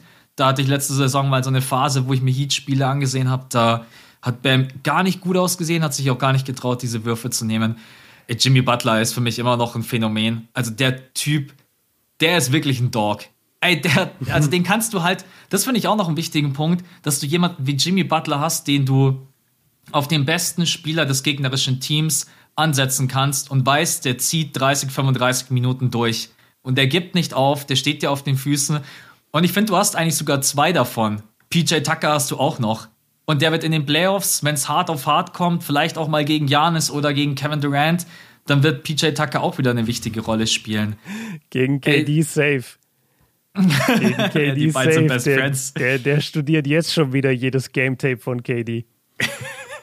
Egal, ob sie aufeinandertreffen oder nicht. PJ Tucker, na, Film Room, PJ geht einen Raum weiter und schaut sich bloß KD Filmtape an. Ja. Ey, ich habe mir vor ein paar Tagen wieder dieses legendäre Interview von Kevin Durant angeguckt, als sie ihn da befragen zu der Defense äh, damals von den Clippers mit Patrick Beverly. Die haben ja Patrick ja. Beverly gegen Kevin Durant gestellt und da ging Patrick Beverly KD für ein paar Spiele so richtig auf den Sack. Und dann hat doch KD dieses Wahnsinns-Interview, wo er einfach so sagt: so, äh, ich habe doch keine Angst vor Patrick Beverly, ich bin Kevin Durant. Und dann guckt er so alle Reporter an und sagt so, ihr wisst, wer ich bin, ich bin Kevin Durant. Und ja. er sagt das mit so einer kranken Überzeugung. Ähm, und das habe ich mir angeguckt und dann dachte ich auch an die PJ Tucker-Situation, dass wir halt echt immer so die ersten paar Spiele uns einreden, so ja, der und der Defender macht ja wirklich einen guten Job gegen Kevin Durant. Und dann und der steht trotzdem du, immer bei 35 Punkten. Genau, genau. Das Einzige, was du damit erreichst, ist, dass vielleicht die Wurfquote 3% runtergeht. Aber das bleibt ja trotzdem einer der besten Spieler ever. Und ich freue mich jetzt schon wieder auf die Playoffs und ich wünsche mir wirklich eine Serie äh, Brooklyn gegen Miami. Da habe ich sehr Bock drauf. Das sind komplett unterschiedliche Überzeugungen, unterschiedlich zusammengestellte Mannschaften. Du hast diese absoluten Superstars mit Harden und mit Durant, die dann gegen die Underdogs kämpfen müssen. Da habe ich schon ja. Bock drauf. Da habe ich wirklich Bock drauf. Und, und die Heat lieben diese Underdog-Rolle. Genau. Die fühlen die so krass, ja. Ja, und es wird auch nicht hoffentlich so sein wie letztes Jahr, wo sie da von den Bucks komplett geklatscht wurden. Aber da muss man auch sagen, da kamen die Bucks natürlich mit einer ganz anderen Intensität. Die waren so sauer, dass die in der Bubble verloren hatten. Neulich, ja. hat, neulich hat jemand bei mir unter einem Video kommentiert, was meint Björn immer, wenn er sagt, die Lakers wurden Champ in der Bubble. Das ist auch krass. Ja. also klar, wir wissen, was das bedeutet, aber das ist krass, dass mittlerweile halt Leute dazukommen und Sachen hören oder sich Sachen angucken und gar nicht die Bubble-Zeit mitbekommen haben. Mhm. Das ja. ist auch immer interessant. Und neulich habe ich auch einen Kommentar, äh, hat mir ein Kumpel, hat mir ein Zitat geschickt von dir aus dem Podcast. Das war irgendwie, keine Ahnung, wenn James Harden am Help-Verteidiger vorbeigeht und dann die Penetration sucht und dann im letzten Moment den Kickout Pass macht, dann Splash oder irgendwie so, ja. Und dann hat ja. der, der Kumpel mir geschrieben, hat mir das so als Zitat geschickt und hat so gesagt, jeder, der nicht seit zehn Jahren Basketball guckt, ist jetzt komplett lost. der hat keiner ja. verstanden. Aber manchmal ja. fällt man halt in diese Sprache rein. Das, das kann man gar nicht verhindern. Wir sind halt nun mal absolute Nerds, was, das, was diesen Sport angeht. Ja, vor allen Dingen, man hat sich diese englischen Begriffe halt so. Ich wüsste gar nicht, was man, was kann man denn sagen anstatt Penetration? Ja, zu, zum Korb ziehen, aber das, das wird dann immer so sperrig. Man kann auch zum einfach Korb sagen, ziehen klingt so komplett langweilig, als wenn ich jetzt so einen Spaziergang machen würde. Ja. Und Penetration weiß ich einfach, Mann, jetzt Buddy reinstellen, Ball abschirmen und dann rein geht's zum Korb ziehen. Klingt so ja, Penet Penetration oder Drive klingt auf jeden Fall besser. Und Kickout-Pass klingt auch besser, als spielt den Pass wieder raus. Ja, Kickout. Ja. ja, vor allen Dingen ist es generell, die englische Sprache ist halt viel kürzer und schneller und ja, aber also falls ja, ihr mal irgendwelche Begriffe haben solltet, die euch nichts sagen, dann fühlt euch da immer frei nachzufragen. Und ich finde, es gibt kaum einen besseren Begriff, der mehr on point ist, als das Wort Kickout Pass. Ja, total. Weil das ist einfach, das, das, das klingt sogar schon so, wie, das, wie, das, wie die Aktion aussieht. Das ist ein Kickout-Pass. Ja. Du kickst den Ball wieder raus. Absolut. Ja. Ja. Ey, oder jetzt, jetzt würde ich gerne. Achso, oder du hast noch was? Nee, alles gut. Passt. Okay. Was würdest ich, du gerne? Ich würde dir gerne meine Frage stellen. Und zwar, wenn ich mir die Heat angucke, und ich höre dann auch viel, vor allem von den Heat-Kommentatoren, die übrigens sehr, sehr gut sind. Ich mag die total. Aber die sprechen dann auch viel darüber, so ja, Jimmy Butler MVP-Kandidat und Jimmy Butler trägt dieses Team und bla. Ich habe immer das Gefühl bei Jimmy Butler, der ist ein Superstar der Stufe B. Mhm. Weißt du, der ist für mich einfach nicht auf dem Level von Paul George, von Kawhi, von LeBron, von James Harden, Durant. Streich mal Paul George, der ist wahrscheinlich auch eher Stufe B, aber so diese Jungs, weißt du? Und ja. ich kann mir nicht vorstellen, dass du in der heutigen NBA einen Titel gewinnst, wenn du nicht einen dieser 1A Superstar-Spieler hast. Und das ist er einfach nicht. Das hat er letztes Jahr oder vor zwei Jahren in der Bubble hier und da mal gezeigt. Das sehe ja. ich auch gerne ein und ich finde auch, die Heat haben wahnsinnig gut gespielt in der Bubble, gebe ich euch alles. Aber ich kann trotzdem nicht auf die setzen. Ich kann mir nicht vorstellen, dass die Heat jetzt in die Finals gehen. Selbst mit der Leistung, die sie gerade zeigen. Ich denke mir, wenn die auf die Bucks treffen oder wenn die auf Brooklyn treffen, gegen Brooklyn wird es noch ein bisschen enger, aber die Bucks sind auch echt tief, die sind ausgeglichen, die haben einen Superstar. Ich glaube nicht, dass die Heat da gewinnen kann ich dir ja gar nicht widersprechen, weil wir seit Jahren predigen, wer den Titel gewinnen will, braucht auf jeden Fall einen Superstar in seinem Team. Also, weil die Heats sind tief besetzt, aber das sind die Bucks auch und die Bucks haben diesen einen Superstar. Mhm. Bei den Nets, ich, ich, ich tue mir gerade sehr, sehr schwer, was die Nets sind. Weil die Nets sind gerade ganz, Sie ganz sind nicht tief. Sie, sind, sie sind auf jeden Fall nicht tief. Sie sind auf jeden Fall nicht tief und sie sind gerade ganz, ganz viel. Kevin Durant und James Harden sucht gerade auch irgendwie seine Rolle in diesem Team. Hat er selber nach dem Spiel gegen die Phoenix Suns gesagt, ich weiß gerade gar nicht so wirklich, wann soll ich selber abschließen, wann soll ich der Dirigent sein. Deswegen, Nee, also da kann ich einfach bloß, äh, kann ich bloß zustimmen. Also so Teams wie, äh, ja, wobei die Phoenix Suns sind, die haben auch keinen wirklichen Star. Und dem würde ich zum Beispiel zutrauen, dass die in die Finals gehen, aber dann in den Finals würde ich denken, dass es nicht reicht. Also sind wir wieder bei dem Punkt. Würde ich widersprechen, weil nur auf den ersten Blick haben sie den nicht. Weil sie haben einen Goat Point Guard. Sie haben wirklich einen der besten Point Guards aller Zeiten. Und wenn der gesund ja. ist, dann reicht es. Der macht auch keine 40, das weiß ich auch. Äh, Jimmy Butler ist im, am Ende wahrscheinlich der, der stärkere Scorer von den beiden.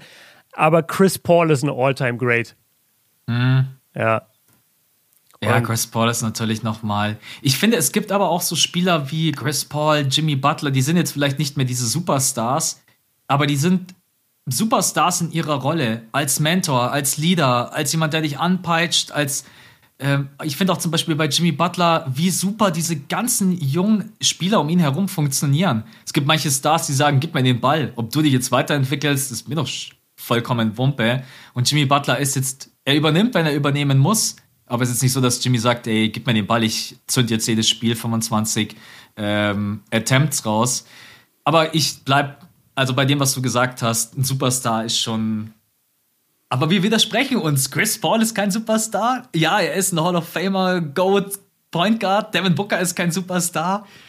Na, ich, Devin Booker ist es nicht. Devin Booker ist so Jimmy Butler Level, aber Chris Paul ist es. Wenn Chris Paul gesund ist, habe ich noch nicht gesehen, dass er nicht eine Crunch Time übernimmt. Ja. Der, der Typ reißt dir das Herz raus. Der ist noch mal eine Ecke härter und kompetitiver, als es selbst ein Jimmy Butler ist. Und halt Chris Paul hat die, die Kombination aus den beiden. Weißt du, Jimmy mhm. hat ja, also Jimmy spielt mit Kyle Lowry. Devin mhm. Booker spielt mit Chris Paul. So krass wirklich, ja, so krass wirklich Kyle Lowry und Jimmy Butler ist, da gehe ich lieber mit Chris Paul und Devin Booker. Ja, ich auch. Ja. Also schon alleine, weil und, ja. und um das vielleicht einmal final zu unterstreichen, es hat doch einen Grund, warum man jedes Jahr gesagt hat, äh, wann war dieser Stretch, keine Ahnung, zwei, sagen wir ab 15 bis 2017 oder wann auch immer, ich weiß es nicht mehr genau. Die Toronto Raptors waren fast immer das beste Team in der Eastern Conference. Mhm. Sie hatten Kyle Lowry, sie hatten DeMar DeRozan. Trotzdem hat es nie gereicht, dass sie in die Finals sind. Und warum? Weil sie jedes Jahr an den Superstar geraten sind, LeBron. Und, und, und wie übel sie geklatscht wurden, stellenweise war auch hart. Also. Genau, und, und, manchmal auch von LeBron alleine, obwohl die anderen beiden Stars verletzt waren. Also, ja. und, und ich finde, das ist eigentlich ein ganz guter Vergleich, so dieses DeRozan und Kyle Lowry Tandem. Genauso ist es mit dem Kyle Lowry und Jimmy Butler Tandem. Und wann hat Kyle Lowry das einzige Mal dann den Titel gewonnen?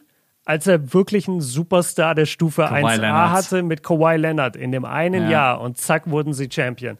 Und das ist so ein bisschen mein Argument gegen die Heat, dass in der NBA es einfach viel weniger auf Teambasketball ankommt, als es auf diese Superstar-Leistungen ankommt.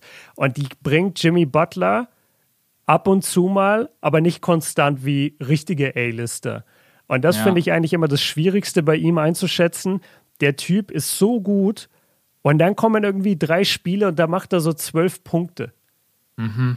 Ja, und, ja, und auch letztes recht, Jahr ja. in den Playoffs. Und deswegen kann ich nicht mit den Heat gerade gehen in der Favoritenrolle. Als, als Mitfavorit ja, äh, so für die Eastern Conference Finals, aber also gegen die Bucks scheiden die aus. Wenn die auf die Bucks treffen, sind die weg, meiner Meinung nach. Ich finde das eigentlich einen schönen Punkt, um das Thema abzuschließen. Ne? Das ist nämlich so mein größtes Fragezeichen bei den Heat, wenn wir die Saison weiterdenken. Konstanz.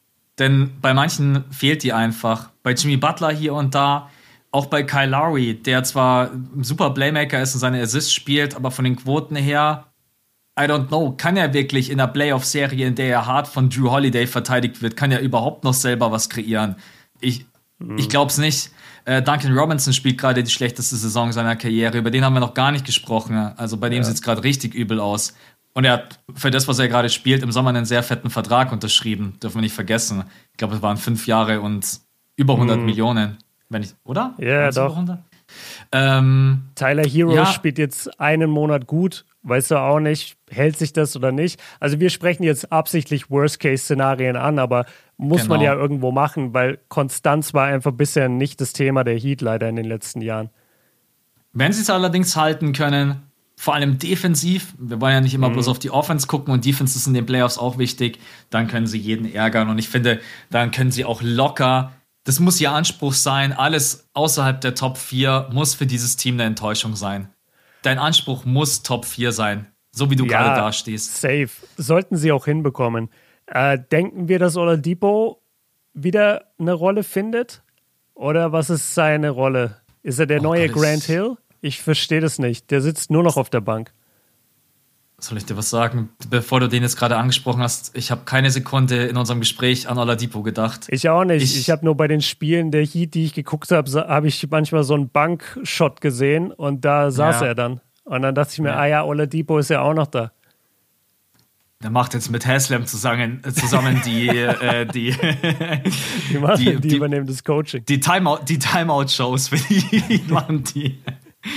nee, also Oladipo, da will ich ja wirklich gar nichts. Ähm, also glaube nicht, dass er nochmal eine entscheidende Rolle spielen kann. Weil selbst wenn er jetzt gerade da wäre, müsste ich überlegen, wie man, wie man ihn integrieren kann. Ja, dann kriegen die anderen wieder schlechtere Rollen oder kleinere Rollen dann müsstest du vielleicht Duncan Robinson seine Minuten äh, reduzieren, aber normalerweise ist er dein bester Shooter, auch wenn er es gerade eben nicht ist. Äh, man kann mit Duncan Robinson so viele Plays laufen, alleine diese ganzen Handoffs. Ähm, aber finde ich interessant, das können wir ja mal im Auge behalten, ne? So was mit. Mhm. Ist auch so, es gibt so viele Geschichten in der NBA, Spieler, die früher krass waren, egal ob jetzt vorhin der Marcus Cousins oder Oladipo, der ja mal auch unfassbar gut war. Das war ja auch einer der besten ne, Two-Way-Player in der Liga. Das vergessen viele. Ja, der, der, war, war früher mal wirklich. Und alles. Ja, und jetzt. Ähm, jetzt ist er der neue Cousins, so ein bisschen. lehnt, ja. immer die, lehnt immer die Verträge ab, weil er denkt, er wird noch teurer bezahlt. Aber ja. er spielt dann einfach nicht. Aber pass da kann auf. Man auch dann, ja, nee, mach. Äh, dann, ich finde, man kann manchmal sogar dann echt auch die Jungs verstehen, dass sie sagen, hey Leute, wenn wir die einmal die Chance auf einen fetten Vertrag haben, müssen wir draufgehen. Das ist ja. auch jetzt, klar, natürlich auch bei Michael Porter Jr., ey, der hat jetzt eine Extension unterschrieben, stell dir mal vor, der wird jetzt nie wieder fit oder kommt nie wieder, dann sind die Denver Nuggets halt komplett im Sack. Weil das ist, äh, das wäre das Worst-Case-Szenario. Ja. Und ja. Aber stell dir deswegen. vor, er hätte es nicht unterschrieben. das wäre auch. Ja. Deswegen, deswegen ist wahrscheinlich auch Aiden gerade richtig angepisst weil der hat ja einfach den, den Max-Contract nicht angeboten bekommen, den er wollte. Ja. Und der denkt sich jetzt auch so, ja toll, wenn ich mir jetzt mein Knie zerstöre, dann kriege ich nie wieder dieses Geld, dann bin ich der neue Cousins. Fang deine Lobs selber. Ja, genau. ich, ich, ich, ähm, ich habe hab eine Frage. Ich habe eine Frage an dich und ich glaube, die ist richtig schwer für dich zu beantworten. Vielleicht aber auch nicht, aber trotzdem, das ist nämlich eine Mannschaft, die wir jetzt auch gar nicht so heute auf dem Schirm hatten, aber die ja auch im Osten auf jeden Fall ihre Berechtigung hat und eigentlich auch in der Favoritenrolle sein sollte. Wem würdest du es aktuell geben in einer Sieben-Spiele-Serie, den Heat oder den Sixers?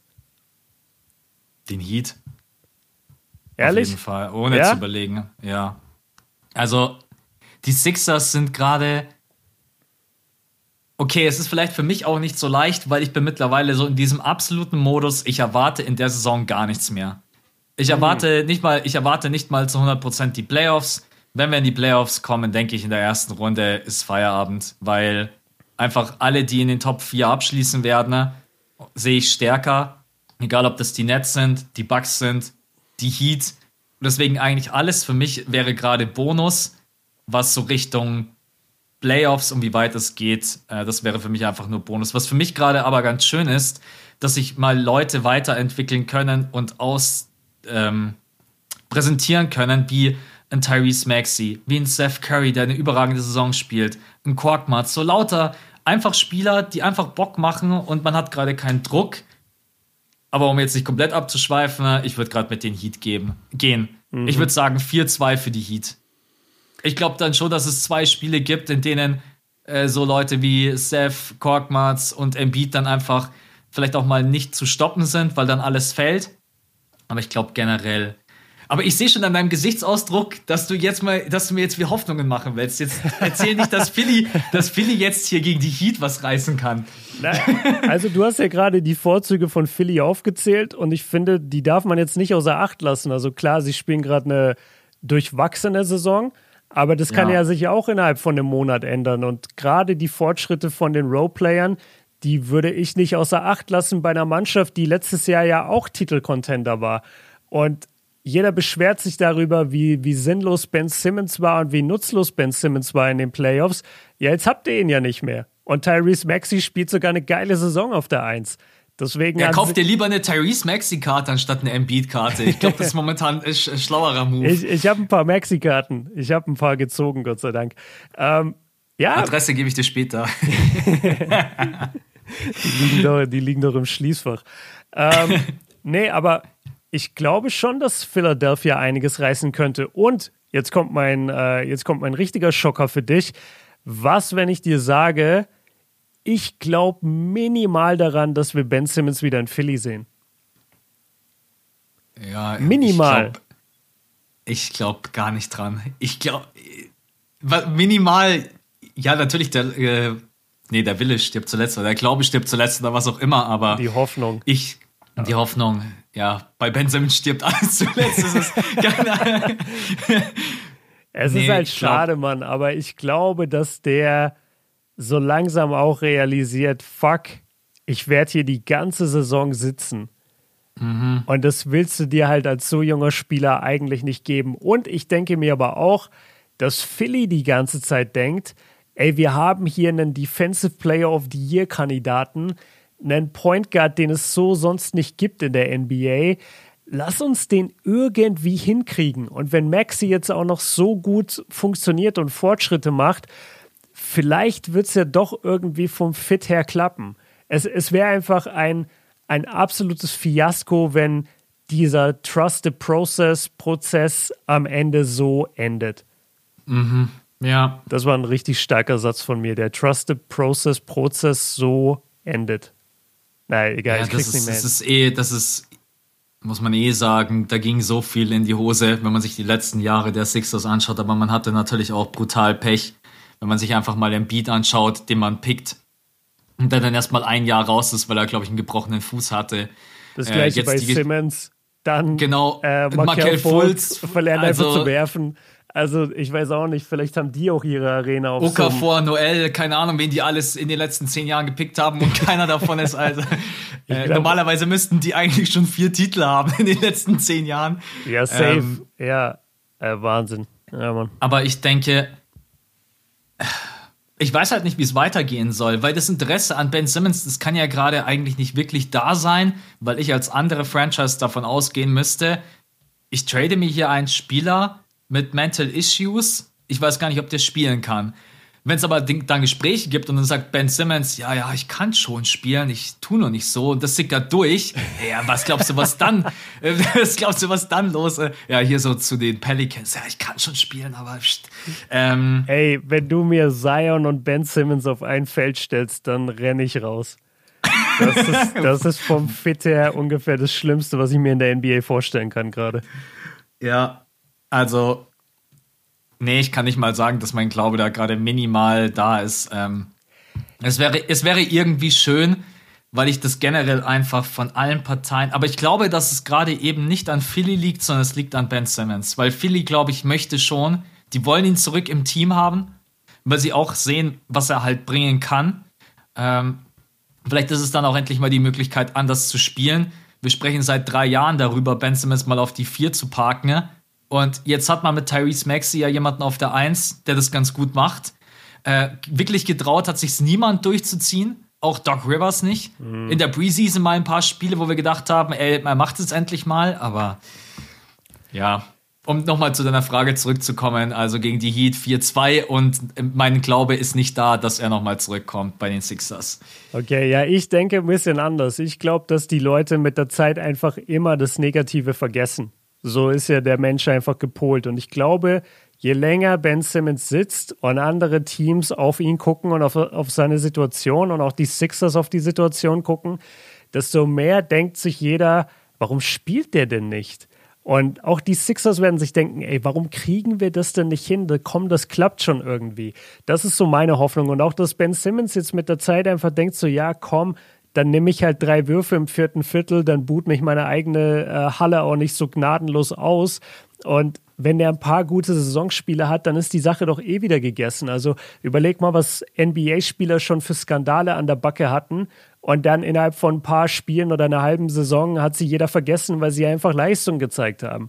Und ich glaube ja. halt, dass das drin wäre für einen Spieler, der so ein herausragendes Talent ist wie Simmons. Aber ich, ich kann verstehen, dass, dass bei dir auf jeden Fall die Hoffnung gerade nicht da ist. Ähm, ich weiß, das hatten wir jetzt gar nicht auf dem Plan und ich will es nur ganz kurz anmerken. Ich bin ultra, ultra, ultra krass begeistert von den Bulls. Die machen mir so Spaß, Mann. Und wir reden ja gerade über die Eastern Conference und die Favoriten und die Contender. Ey, deren Defense und wie schnell die umschalten dann in die Transition, ähm, wie wie Caruso und Lonzo gegnerische Point Guards und Shooting Guards unter Druck setzen beim Ballvortrag ist Wahnsinn. Ähm, wie DeRozan in der Midrange spielt, ist einfach nur wunderschön. Also mit der schönste Basketball aktuell, DeRozan in der Midrange. Und dann Vucevic trifft gestern sechs Dreier von sechs. Äh, Zach Levine ist sowieso in All-Star-Form. Also ich bin, ich bin komplett hyped auf die Bulls, Mann. Ich, ich, ich feiere die richtig. Ich gucke fast jedes Spiel und ich freue mich richtig auf die in den Playoffs neben den Warriors für mich der attraktivste Basketball gerade in der Liga. Alleine, wenn ich schon sehe, Rebound, Lonzo Ball und ab geht's, mhm. Richt auf die andere. Und die pushen die Pace nicht so jede vierte oder fünfte Possession. Ey, das war auch jetzt heute Nacht wieder gegen, äh, gegen die Hornets. Sowieso geil. Lamello und Lonzo gegeneinander. Mhm. Einfach immer. Ich glaube, wäre mal interessant, die beiden zu fragen, ob das für die was Besonderes ist. Wurden Wahrscheinlich. Sie, wurden sie? Ich habe die ja, PK gesehen. Ja. Ja. Ich habe die PK gesehen von Lonzo. Lonzo äh, hat gesagt, dass sie es äh, jetzt total professionell halten und mhm. dass sie das nicht so an sich rankommen lassen wollen und können, weil sie beiden eigentlich nur darum geht, dass sie heute Nacht gewinnen. Und er hat gesagt, er glaubt, wenn die Karriere vorbei ist, dann guckt er auf diese Aufnahmen zurück und denkt sich, alter krass, ich habe gegen meinen ja. Bruder in der NBA gespielt. Aber jetzt im Moment meinte er, betrachten sie es beide relativ nüchtern und äh, feiern sich dafür jetzt auch nicht so richtig ab die ganze Zeit. Ja, das ist schon, stell dir mal vor, du in der NBA und dann bringst du den Ball nach vorne und dann wartet dein Bruder auf dich, der dich verteidigt. Also, ich weiß nicht, Ey. ob man das so ausblenden kann. Da muss man, glaube ich, wirklich den Fokus komplett aufs Spiel richten. Aber ich meine, du siehst ihn ja. Weißt ja, wie dein Bruder aussieht. ja, Mann. Ich, ich würde es geil finden. Ja, okay, das ist dann auch immer so ein bisschen, was man für ein Verhältnis mit Bruder hat, so ein bisschen Trash-Talking, wenn du so auf ihn zutribbelst und sagst, geh jetzt mal aus dem Weg, das wird eh nichts. Ja, ja, dann ah, wenn du einfach so, du, du, du machst einfach so Referenzen zu Sachen, so als ihr Kinder wart. Ja, so, ja. Ja, Willst du ja, jetzt wieder wie früher auf dem Freiplatz äh, hier daneben reachen oder was? oder keine Ahnung. Ja, die haben ja, die haben ja einen Korb einfach in ihrem Garten gehabt. Das finde ich ja. auch so ein Flex. Einfach aber mit Betonboden. Also stell dir mal vor, du machst in Deutschland, du baust dir einfach einen Basketballkorb in deinen Garten mit Betonboden und den ganzen Tag hörst du den Ball bouncen. Da wäre innerhalb von einer Stunde wäre da das Ordnungsamt und alle Nachbarn hätten eine Petition unterschrieben. In den USA einfach, yo, die Jungs wollen Baller werden, lass sie. Das, das ja, feiere ich. Das stimmt, das wäre hier undenkbar. Ey, ich, hatte einen Garten, ja. ich hatte einen Korb in meinem Garten, oder gar nicht in unserem Garten, im, im Nachbargrundstück, das durften wir damals verwenden. Und da haben mir meine Eltern so einen Korb hingekauft, so einen billigen von Toys R Us. Und da habe ich jeden Tag gespielt. Und da hatten wir keinen Beton, sondern äh, Gras. Ja. Und dadurch ging es ein bisschen, weil dann war der Ball nicht ganz so laut. Aber du kennst vor allem bei uns in Süddeutschland, ich habe immer von meiner Mom zu hören bekommen, nicht während der Mittagsruhe. Mhm, weißt du, der Mittagsruhe ja. durfte ich nicht, aber ich durfte so 16 bis 18 Uhr und dann war ich immer draußen und habe geworfen. Als ich noch bei meinen Eltern im Haus gelebt habe, da ist eine Gehminute entfernt, das ist auch ein Freiplatz, purer oh. Beton. In, ja. der, in der Mitte von, der, von diesen ganzen Häusern, mm. ey, ich, und jedes Mal wirklich, wenn du den Ball dribbelst, denkst du dir nur so, gleich gegen alle Fenster auf und alle schreien ja. einfach raus. Was oder, oder schütten so, so Eimer Wasser runter. ja, aber mein Gott, wenn der da steht, einfach mitten ein geiler Spielplatz und einfach ein Korb und auch noch Fußballtore, diese Eisentore. Ey, wenn mm. die da mm. Fußball gespielt haben und haben draufgebolzt, auch geil. Also so laut auch, ja. Ja, deswegen. Ähm, ich kann dir einfach nur zustimmen bei den Bulls. Ich schaue auch ganz, ganz viele Spiele, auch muss ich ehrlich sein, ganz viel wegen Lonzo, wegen Alex Caruso, wegen DeMar DeRozan, Zach Levine. Ich mag die alle, ich finde die alle sympathisch, die haben alle einen geilen Spielstil, die hauen sich alle rein und ich glaube, die wollen einfach in der Saison was reißen. Und für mich sind die, am Anfang sagen, oder jetzt auch, die sagen immer, die Heats sind Underdog. Die Heats sind für mich kein Underdog.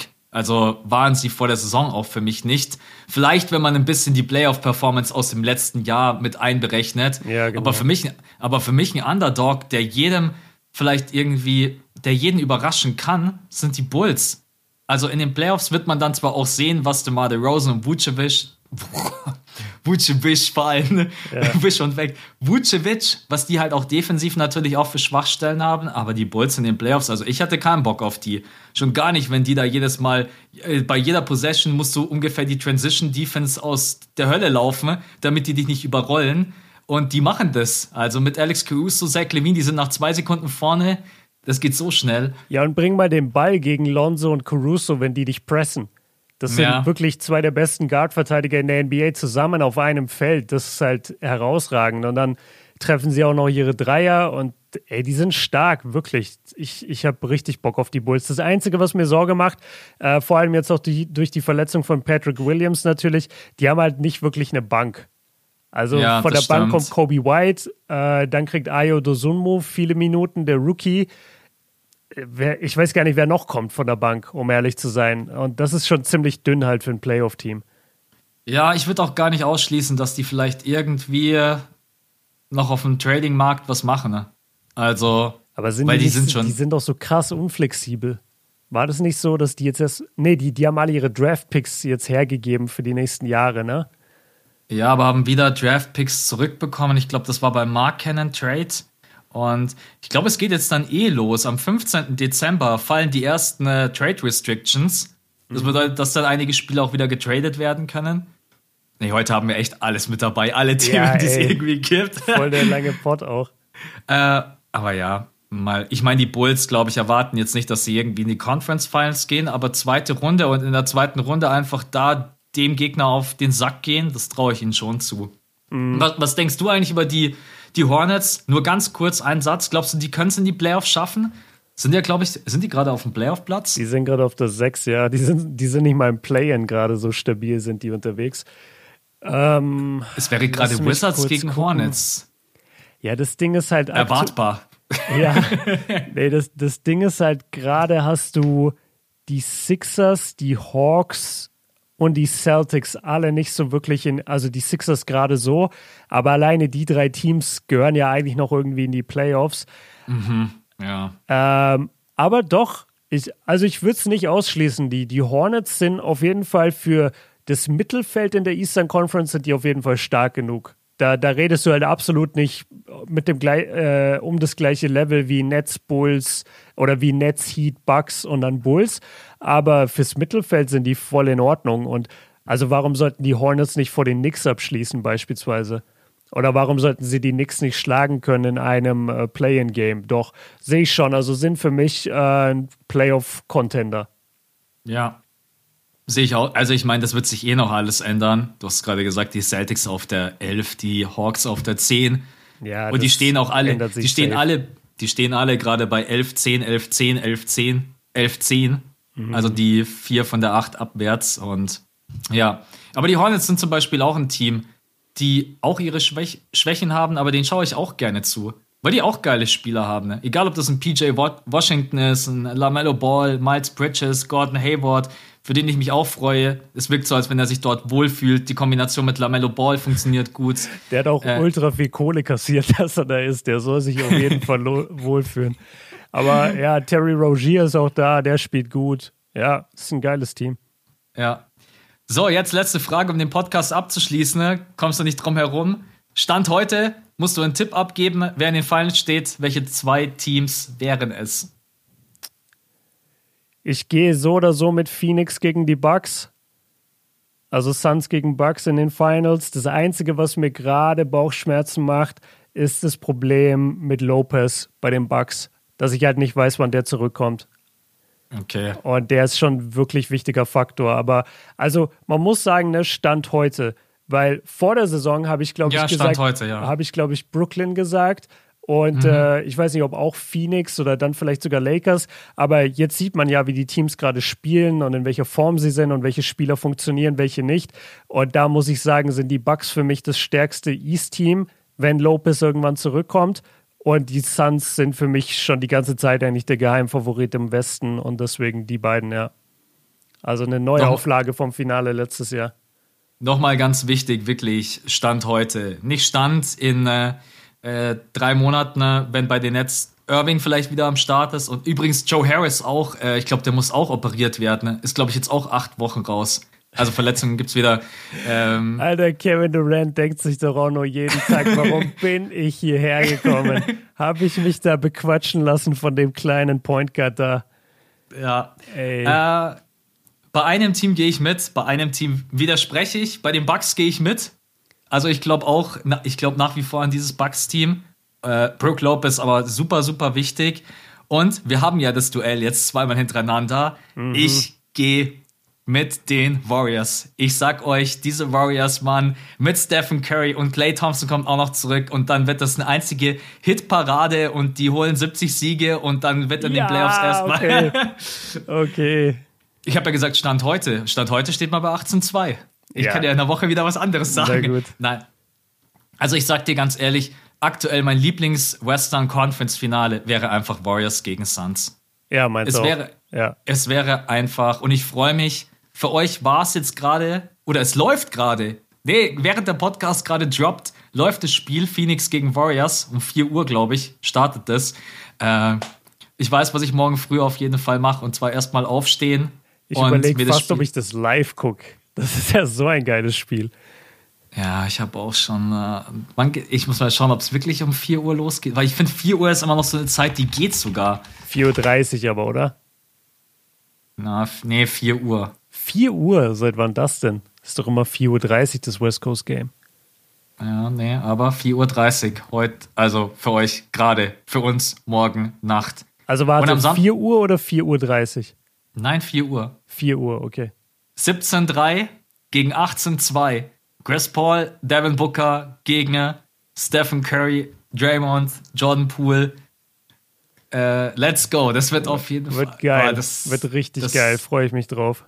Und am Samstag auch gleich nochmal. Also auch um 4 Uhr. Also die spielen jetzt ja, wir haben ja gesagt, am, am Sonntag oder letzte Woche, die spielen jetzt zweimal und am Christmas Day spielen sie, glaube ich, auch schon wieder gegeneinander. Genau. Ja, also das ist, äh, ja, aber wird geil.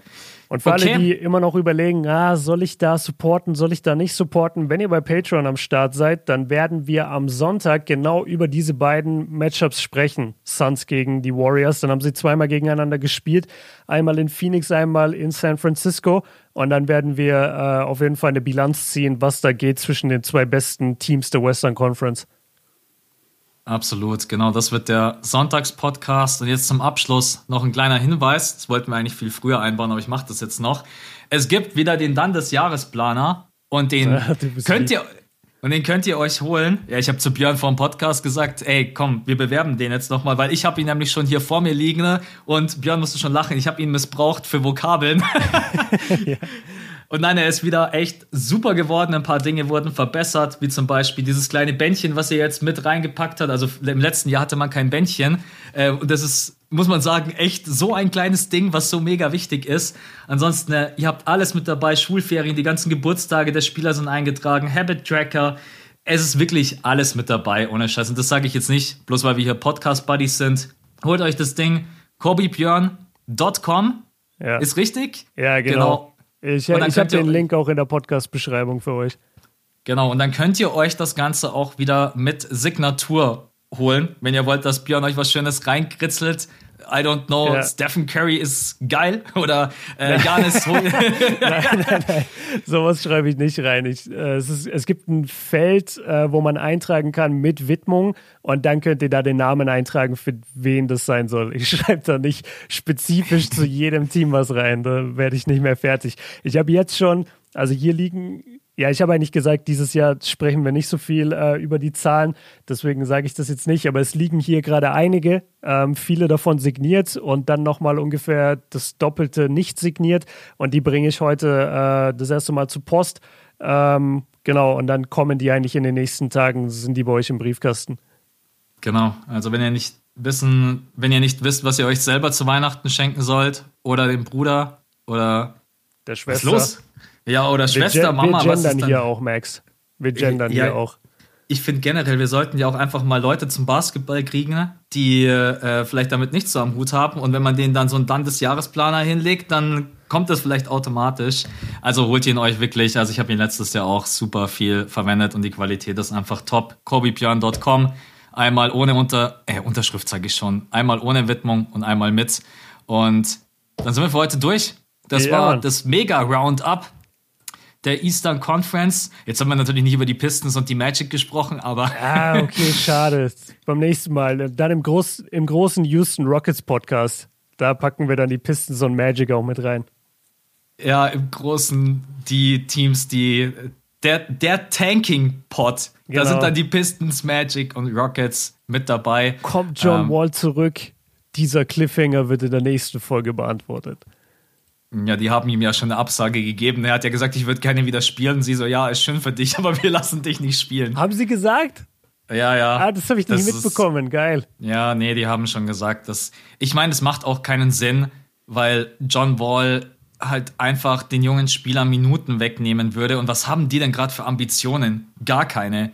Also, und John Wall hilft dem Team dann am Ende vielleicht noch so, dann wird man auch irgendwo, finisht man auf der 10 oder 11 und wenn dann, lass die jungen Spieler spielen, werd letzter und hol dir einen geilen Pick. Und wobei ich weiß gerade gar nicht, ob die ihren eigenen Pick haben, aber. so wie ich Houston kenne, nicht.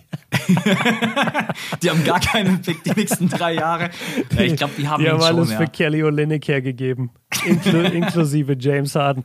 Ähm, nee, aber das, das ist krass, weil zu diesem John Wall-Thema ganz kurz, die, die haben, glaube ich, oder er auch und so ein bisschen ging so eine Kampagne, finde ich, die letzten ein, zwei Wochen durch die US-Medien, wenn man sich so die US-Podcasts angehört hat.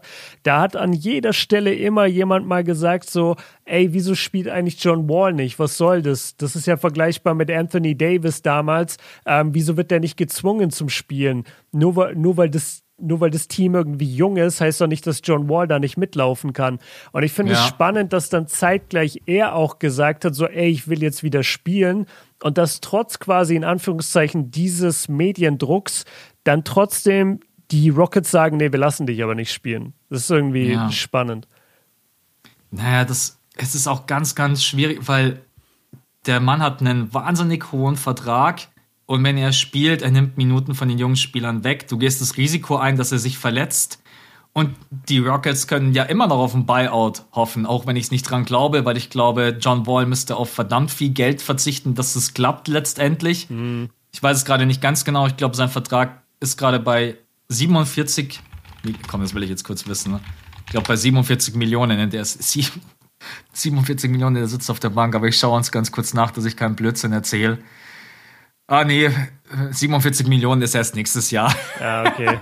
Dieses Jahr sind es nur 44 Millionen. Also, ja, es, es gibt gerade so verrückte Geschichten in der NBA. Also, langweilig wird uns definitiv nicht. Nee. Und die NBA kriegt es mittlerweile schon echt ganz gut hin, so eigentlich 365 Tage im Jahr, außer vielleicht mal zwei, drei Wochen im Sommer, immer präsent zu sein. Ja. Und dafür gab es ja die große Awardshow. Bestimmt kehrt die auch zurück, damit man da auch noch über die NBA redet. Ja, absolut. Ja. Ist, äh Marketing, Marketingchef der NBA auf jeden Fall Shoutout. Du machst einen guten Job. Dadurch haben wir hier auch einen Job. Deswegen danke und dafür konnten wir jetzt eine Stunde 40 labern. Max, ich glaube, das ist einer unserer längsten Pots überhaupt und wir müssen das jetzt abrappen, weil keiner hört sich das mehr an. Die hören das, die hören das alle noch glaube mir, die haben mega gute Laune. Ja. Nee, aber jetzt vielen Dank, Leute, fürs Reinhören. Am Sonntag äh, wieder bei Patreon, dann mit so einem kleinen Fazit aus den beiden Spielen Warriors gegen Suns. Jahresplaner bei Björn ordern. Björn, an dich vielen Dank. War ein geiler Pod und wir wünschen euch einen schönen Tag und bis zum nächsten Mal, Leute. Ciao. Ciao.